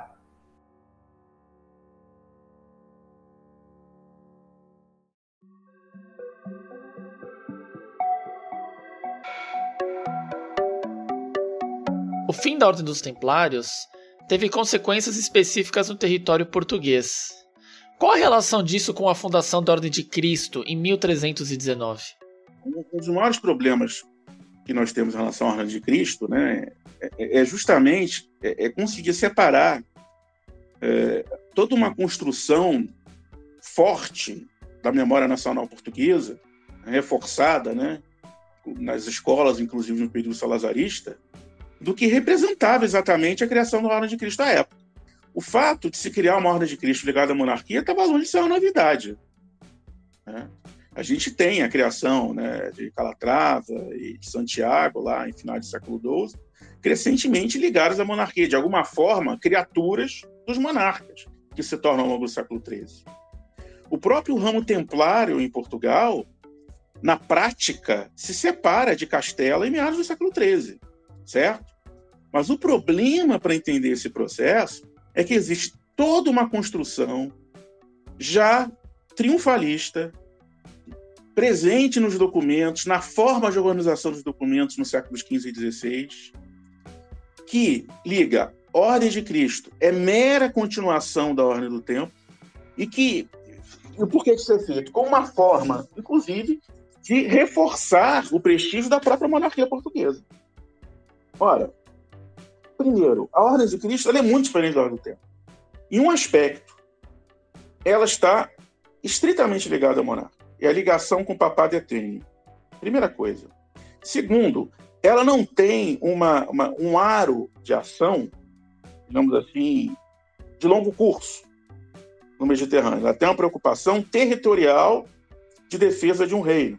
Terceiro, ela de fato recebe os bens Alguns autores colocam que, eventualmente, alguns freires teriam migrado para a ordem, mas, inclusive, muitos deles já estavam idosos nessa época. Ora, mas isso não significa que esse processo tenha sido indolor, que ele tenha sido simples, que ele tenha sido fácil. Eu tive a oportunidade de estudar as cartas é, da monarquia, é, nomeando é, enviados, e as cartas nomeando pessoas para realizar inquéritos em loco sobre os bens do tempo. E algumas coisas me chamaram a atenção. A primeira de todas, eles chamam todo mundo, menos os freires. E a gente sabe que os freires estavam lá.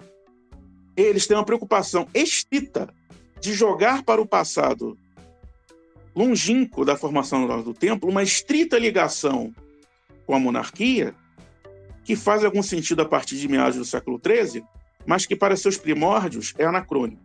Não houve, de fato, um processo de exceção, não houve, de fato, um ato violento, mas eu ainda acho que calar, não dar voz, suprimir nesses processos é uma forma de violência simbólica.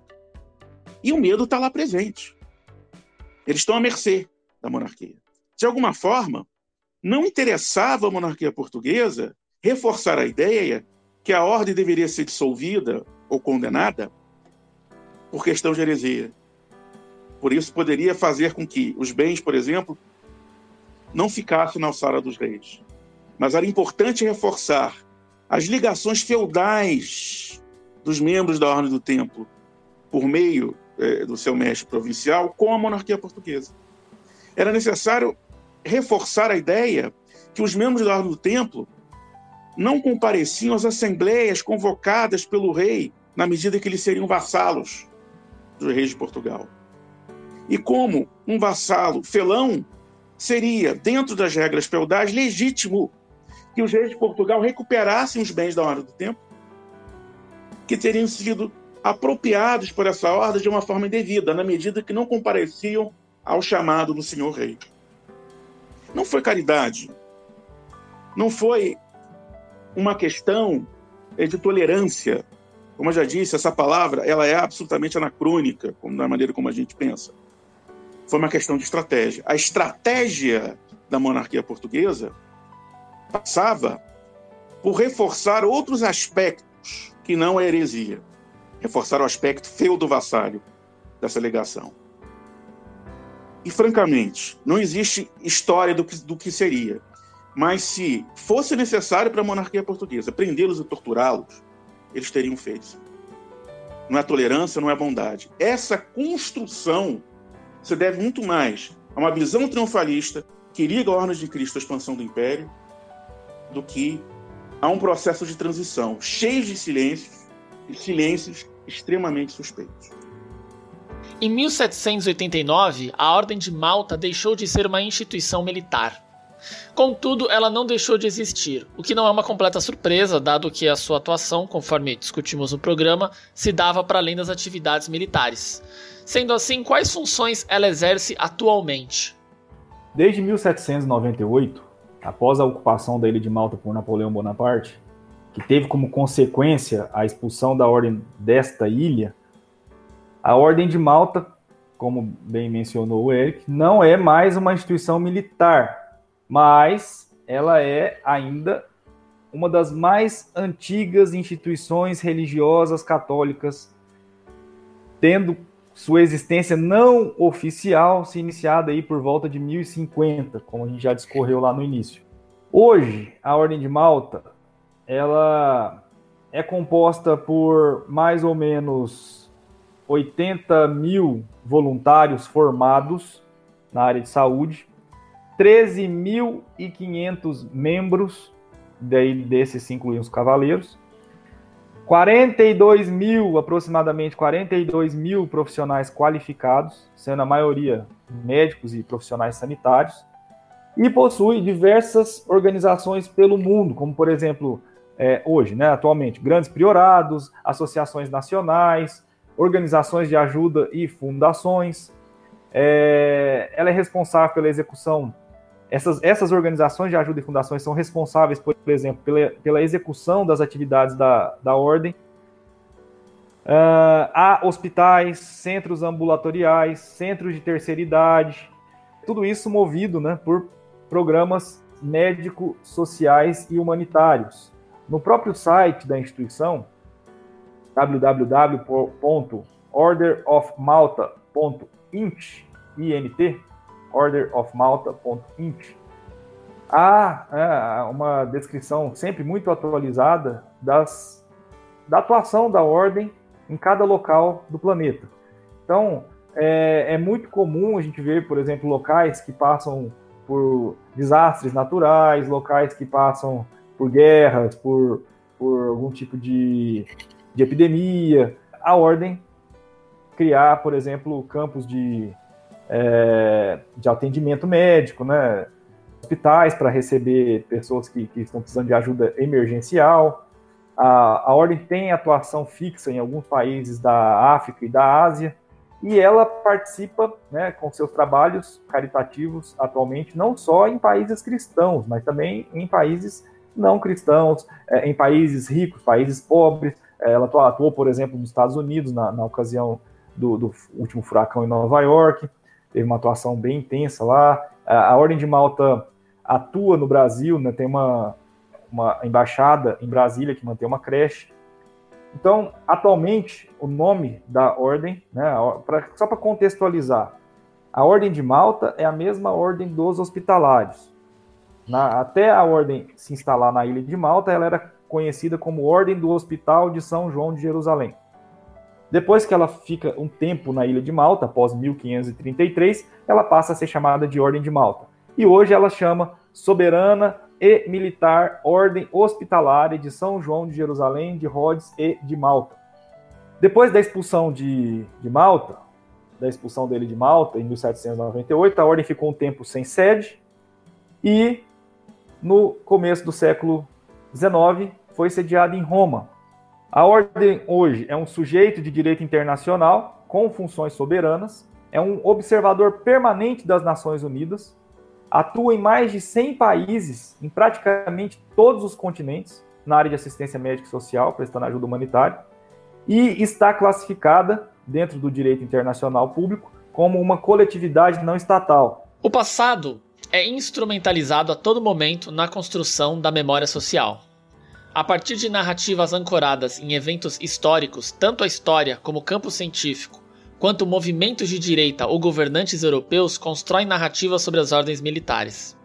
Até o momento, discutimos interpretações formuladas por historiadores, baseados em fontes e métodos criteriosos de análise. Gostaria de falar sobre as apropriações contemporâneas agora. Como as ordens militares são representadas atualmente fora da academia, que tipo de memória sobre elas encontramos em discursos políticos contemporâneos? Bom, essa é uma questão muito interessante. Muito, muito, muito interessante. É, uma vez conversava com o professor Fabiano Fernandes que até mesmo relacionarem templários a alienígenas, já isso já foi feito. Então, há uma série de apropriações né, da, da, da história do, dos templários, é, principalmente dos templários, né, com todo tipo de assunto lendas, mitos. Vamos começar aqui pela maçonaria, né, por exemplo. A maçonaria, de fato, né, durante muito tempo, se considerava uma continuidade da Ordem do Templo. Porque há um posicionamento né, ritualístico dentro do templo maçônico que se refere ao Templo de Salomão, né, a forma de se movimentar, a, o nome dos cargos, o, a, a própria nomenclatura e, a, e, a, e, as histórias que são trazidas é, nos graus filosóficos, né, do, do, de alguns ritos. Então, isso de um tempo para cá, de algumas décadas para cá, tem sido esclarecido. A maçonaria não é uma continuidade dos templários. Os templários foram extintos. 1312 acabou, foi extinto ali. A maçonaria como instituição, ela aparece no século 17, no final do século XVII, virada para o XVIII, os primeiros rituais maçônicos de que se tem notícia surgem no final do século XVII. No século XVIII surgem as, as potências maçônicas, as lojas. Então, é, é claro que muitos ensinamentos né, que são transmitidos de gerações em gerações, né, dentro dos vários ritos maçônicos que existem, eles trazem é, elementos históricos e, e elementos fictícios de desde o Egito antigo, da Mesopotâmia até chegar, passando pela Idade Média, enfim. Tem uma série de, de, de, a própria decoração do templo, ela se remete a elementos gregos, romanos, egípcios, enfim. Dependendo do rito que se trabalha dentro da maçonaria, há um acúmulo de conhecimentos e, e questões fictícias e mitológicas que, que eles é, alegam vir lá da antiguidade, vindo dos templários, mas principalmente dos templários. Isso é o que eles acham. Não se tem como provar que quando os templários foram extintos, os membros que ficaram vivos fundaram a maçonaria e estão lá se reunindo em segredo até o século XVII. Isso é uma lenda total. A maçonaria surge como instituição no século XVII, ponto. Não há documentação que prove o contrário até agora mas o conhecimento do, de como era a regra dos templários, a forma do, da organização do templo, enfim, isso, isso chegou de fato à maçonaria. Não só a maçonaria, né, como outras ordens também é, que surgiram aí no século XIX, no século XX. há uma representação grande, né, no, nos videogames também. Outro dia eu estava pensando nisso, né? Há uma franquia de jogos, Assassin's Creed, que surgiu lá na época do PlayStation 3, se não me engano, em que há uma representação muito descontextualizada, né, do que foi a seita dos assassinos, que era uma seita radical xiita islâmica. Então, há uma distorção, né, uma, uma grande distorção da história dos Templários na, na franquia do Assassin's Creed. É, da franquia virou livros, é, escreveram vários livros né, com a história do jogo. É, o objetivo do jogo era você ser um assassino e matar Templários. Esse era o objetivo do jogo. Você era o assassino, um membro da Ordem dos Assassinos, e vai, seu objetivo é matar Templários. Então, assim, é uma baboseira imensa, né? O roteiro, a história. Mas muita gente acreditou, né? Principalmente adolescentes acreditavam que aquilo era o que aconteceu entre assassinos e templários, né? Dando uma importância muito maior para a seita dos assassinos do que ela realmente teve na história. Vamos falar de política, né? Com relação à cavalaria medieval, a gente pode dizer que ela alimentou os mitos do nacionalismo para as nações europeias, principalmente no século XIX. Tem um livro brilhante do Patrick Jerry, Patrick Jerry é professor, foi professor, não sei se ainda está ativo, da, da Universidade da Califórnia, Los Angeles, e escreveu um livro chamado Mito das Nações, a Invenção do Nacionalismo, tem tradução para o português. É, tradução, inclusive tem tradução em editora portuguesa e editora brasileira. E ele analisa como a, no século XIX os historiadores vão se utilizar da história das migrações germânicas das guerras, das batalhas, da, da cavalaria, para justificar a dominação dos seus países em territórios que haviam sido de outros reinos, por exemplo. Justificar por que, que a França e a Alemanha disputavam a Alsácia-Lorena. Justificar conflitos ali no, no, no sul da Europa, é, envolvendo diversas nações que disputavam territórios. Então a justificativa, na verdade, a gente precisa estar aqui porque os nossos antepassados germânicos invadiram o Império Romano, criaram um reino, e desse reino é que surgiu a França, desse reino é que surgiu a Alemanha, desse reino é que surgiu Portugal.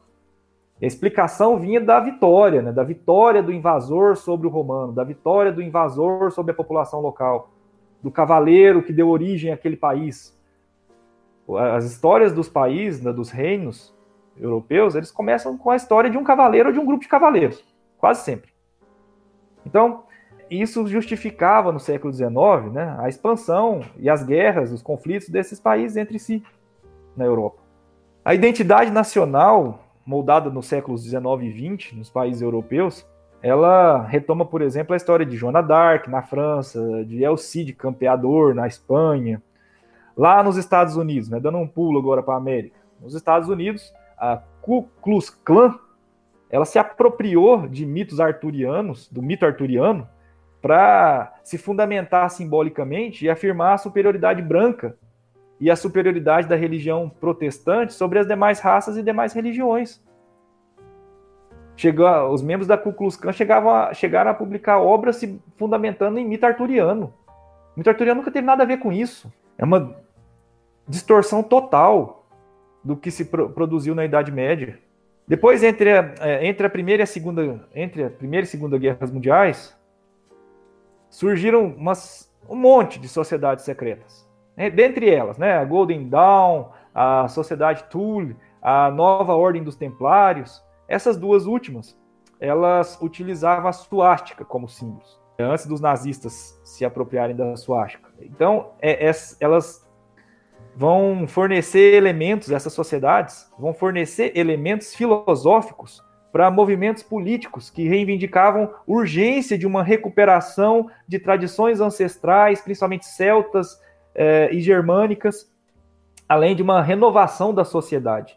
E é exatamente essa questão né, que Giorgio Galli chamou de nazismo mágico né, na obra dele o novo Reich alemão ele pretendia ser uma nuance histórica do Império Alemão medieval, pois fazia uma releitura escatológica da Idade Média.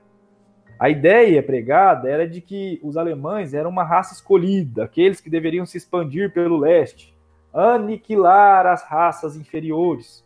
como, segundo eles próprios, né, os cavaleiros teutônicos tinham feito.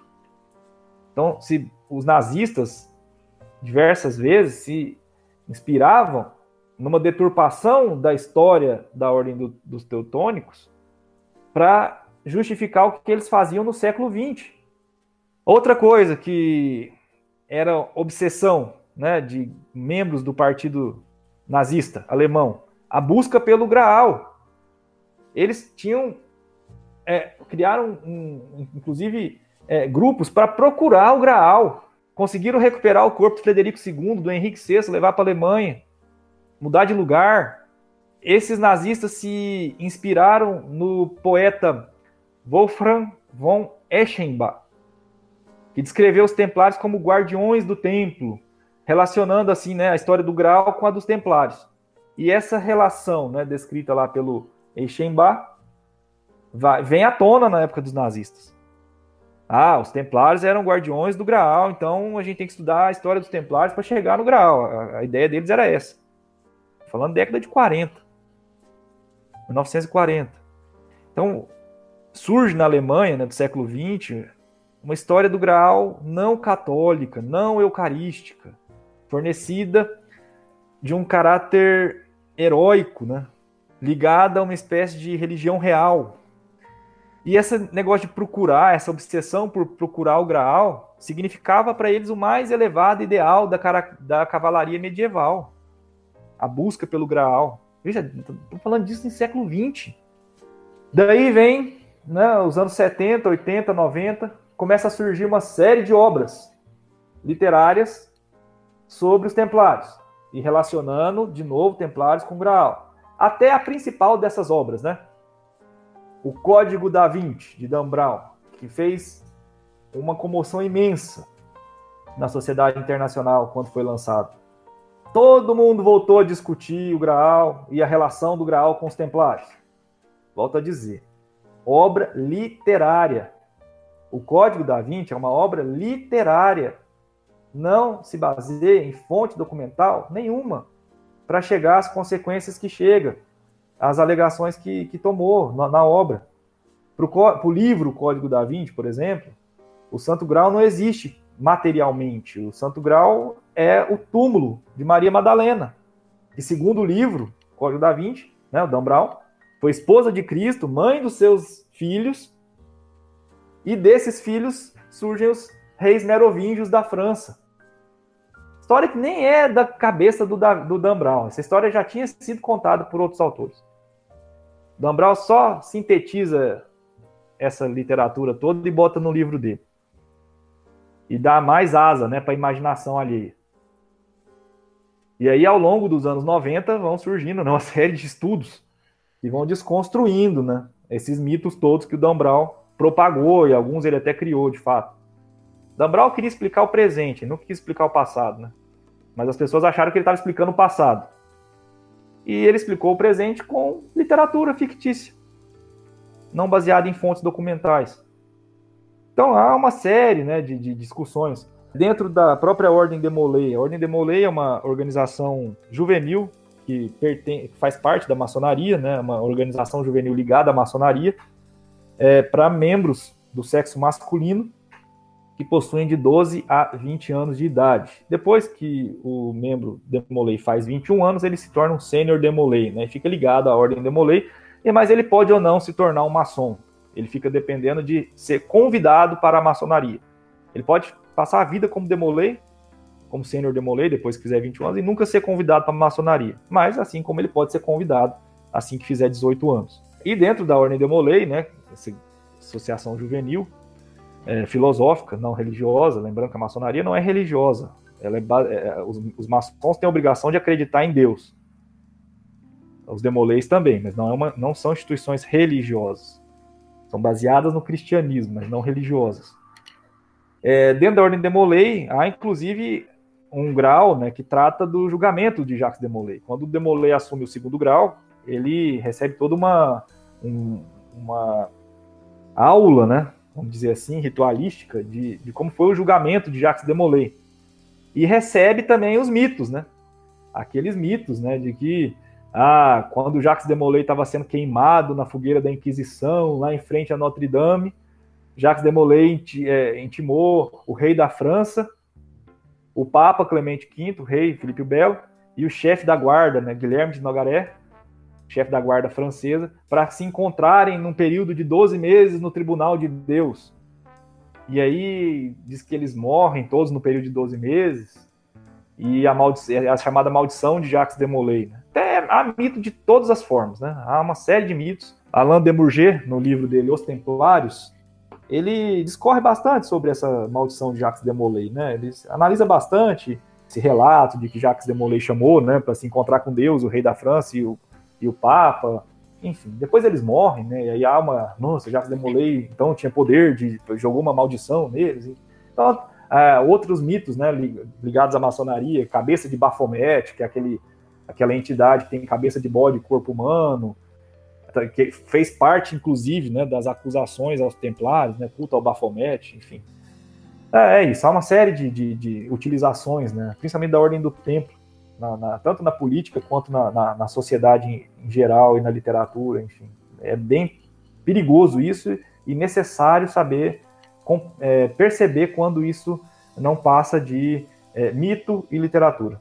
Gostaria de complementar, Dirceu, apenas né, para fechar, pegando dois casos pontuais que ilustram o que você disse, né? E que são aqueles casos que, que vão além da, de, de uma concepção folclórica, né? Que às vezes a gente vê também, digamos assim. É, primeiro, o que está na memória de todos é o, o, caso do terrorista na Noruega, em, que matou 77 na Noruega, né? e se imaginava como um novo templário carregado de uma guerra anti-islâmica. É um caso extremo. É um caso extremo é, de intolerância, aí sim, intolerância, eu acho que é adequado, né? dessa associação frequentemente feita em alguns âmbitos entre o imaginário sobre as normas militares e a extrema-direita delirante que está com tanta força hoje em dia em vários lugares do mundo. E, com todas as implicações que isso teve, o julgamento, né? É, ele é um caso extremo, mas outros que não chegaram à toma de extrema projetam nos templários, por exemplo, toda uma concepção de supremacia branca. Né? De pureza, de luta contra a alteridade, né? em outras palavras, né? luta contra o mal. O diferente é o mal. Né? É o que deve ser exterminado.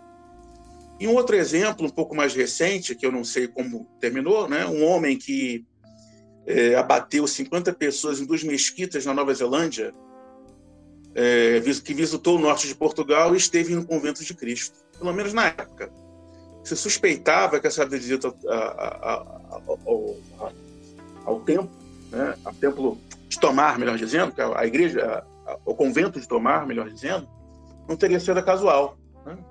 Na época, eu não sei se isso comprovou, as autoridades acreditavam até que a sua visão, é, que a sua visita ao convento de Cristo tinha a ver com uma determinada visão supremacista branca ligada a um imaginário é, é, delirante sobre a ligação entre a ordem do templo, por exemplo, e os supremacistas brancos atuais. Né? Mais uma vez, esse ataque que ele teria feito na, que ele fez na Nova Zelândia, que matou 50 pessoas, tinha como objetivo reduzir a imigração para as terras europeias. Eles são exemplos extremos, mas são a ponta do iceberg. Tem aqueles que não são tão extremistas, ou que talvez não tenham um distúrbio psiquiátrico, como esses dois homens provavelmente teriam, mas que mantêm uma carga de ódio significativa quanto a isso. Nesse sentido, o estudo das cruzadas, de maneira geral, sobre as ordens militares, não é um luxo, não é secundário, não é apenas é, é, é a curiosidade legítima que se tem com relação a uma época é uma necessidade. E é necessário divulgar esses estudos. É necessário que chegue às pessoas que essas ordens não são o que elas imaginam. É necessário desconstruir é, é, é esses discursos é, que circulam na internet, em determinadas instituições. Discursos que são extremamente perniciosos. O maior mal, né, muita gente no senso comum fala da Idade Média, né, é, falando da Idade das Trevas, aquilo tudo, né, que a gente sempre conversa tentando desconstruir na sala de aula, né? É, Nós temos uma idade das trevas. Nós temos um século XX que abateu milhões de duas guerras violentíssimas. Nós temos o início do século XXI abalado pela ascensão da extrema-direita em muitos governos.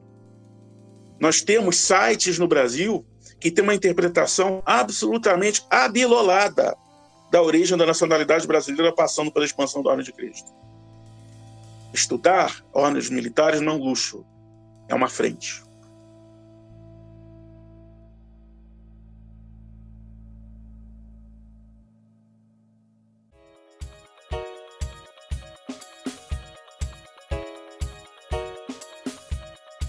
Como de costume, a gente reserva os últimos minutos do episódio para as recomendações bibliográficas feitas pelos convidados, justamente com o intuito de apresentar obras, sugerir obras para os ouvintes que se interessarem em aprofundar seu conhecimento sobre os temas tocados aqui.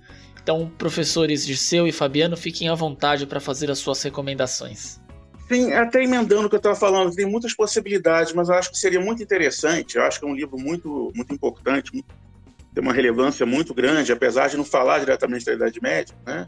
é o livro da professora Fernanda Olival, As Ordens Militares, o Estado Moderno, Honra, Mercê e Venalidade em Portugal, em Portugal 1641-1789, né? é, pela editora Star, publicado em 2001. Né? Na verdade, não só é, é, é, as ordens militares na Idade Média não são o que as pessoas pensam, como até o processo de transformação delas não aponta nada em direção a essas visões delirantes que a gente combateu. Nesse sentido, um dos aspectos ricos do professor Fernando Olival é, é, é, dizer, olha, as ordens militares na Idade Moderna, elas são criaturas da época moderna. Né?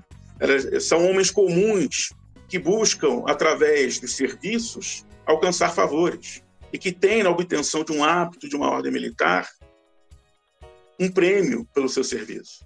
Né? É desconstruir essa visão mágica. Nesse sentido, eu acredito que o, o, o livro do professor Fernando Olival tem um grande papel. Né?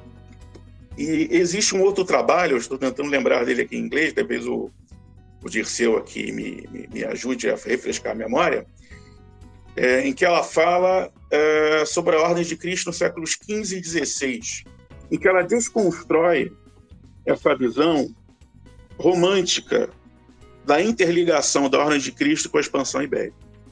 Tá? Não é que não tenha relação, mas a Ordem de Cristo é muito mais utilizada para justificar determinados movimentos da monarquia do que, de fato, teve um papel de protagonismo no processo de expansão, desconstruindo um outro mito que, eventualmente, ainda aflora, inclusive na aristocracia, da historiografia, melhor dizendo a obra da Fernanda Olival, a qual você se refere, Fabiano, é The Military Orders and the Portuguese Expansion. É bem, é, bem interessante, bem provocativo é, nesse sentido, né? Da, da, editora Beowulf Press, publicado em 2018. um livro de Burgentorf, Convento Central das Ordens Militares, traduzindo em português. Estou né? procurando aqui a referência, me fugiu também aqui. Ele, ele é fundamental, ele faz uma espécie de prosopografia daqueles que eles passaram pela ordem. Inclusive nos conventos, no convento central. E é muito interessante que ali você vê, são pessoas comuns, eles não têm nada de heróis. Eles são homens da época deles, com origens sociais diversas. A própria organização institucional das ordens ocorreu é, de forma paulativa, ensaística muitas vezes. É bem interessante. Dá uma dinâmica alguns aspectos que nós tocamos hoje aqui. E desconstrói também uma visão mágica em relação a esses homens. Enquanto o Dirceu fala aqui, eu estou procurando a referência.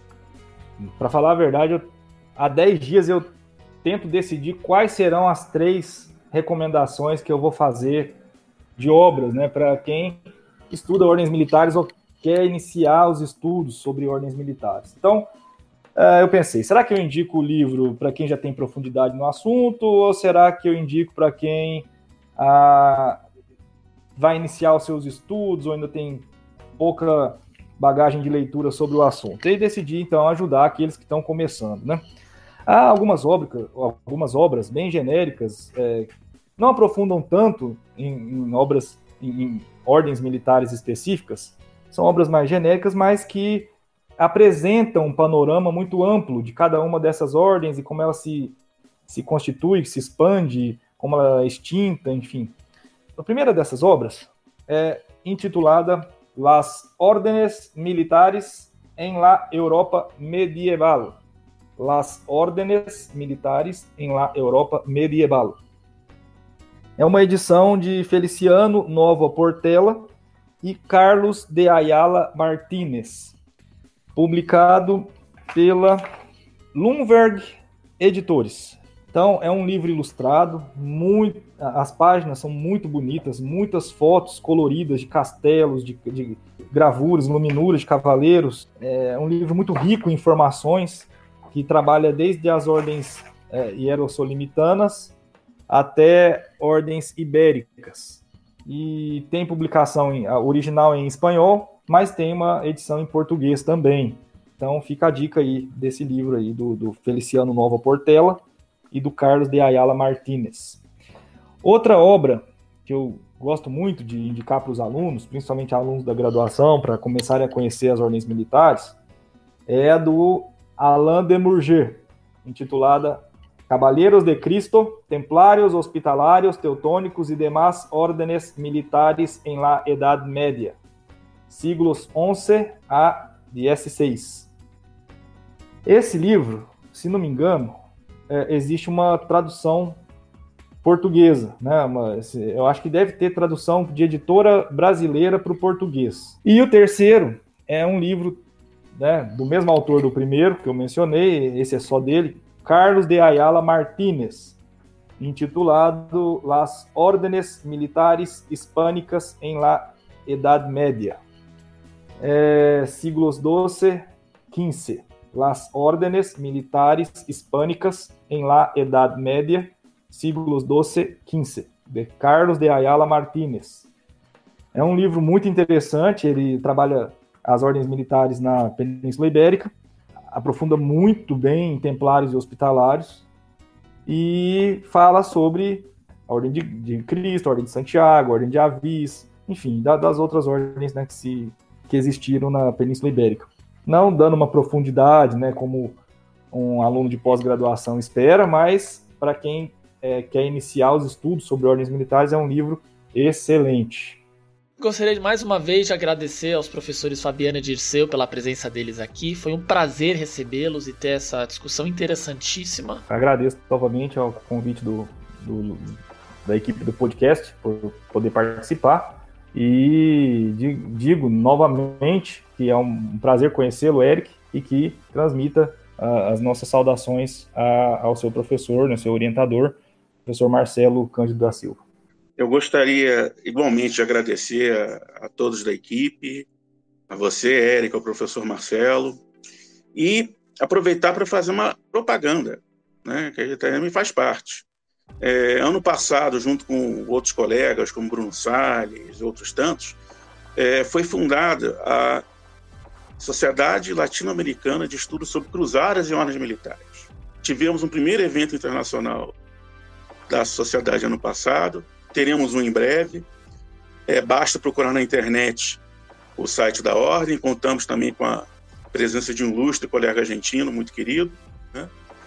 E a gente está se movimentando para justamente criar redes de estudos, não apenas na América Latina, é, é uma sociedade latino-americana é, para o estudo de ordens militares e cruzadas, mas aberta a pesquisadores de todo o mundo. Né? Estamos procurando estabelecer essas ligações. Né? Temos palestras de dois em dois meses, e é só entrar lá que tem toda a programação, as formas de associação, né? e queria agradecer também a possibilidade de divulgar esse esforço coletivo. Muito obrigado por tudo. Com certeza, professor Fabiano. A gente vai disponibilizar os links que você mencionou na descrição do episódio, junto com as sugestões e as informações latas dos professores. E agradeço também aos ouvintes que nos acompanharam até aqui e até a próxima.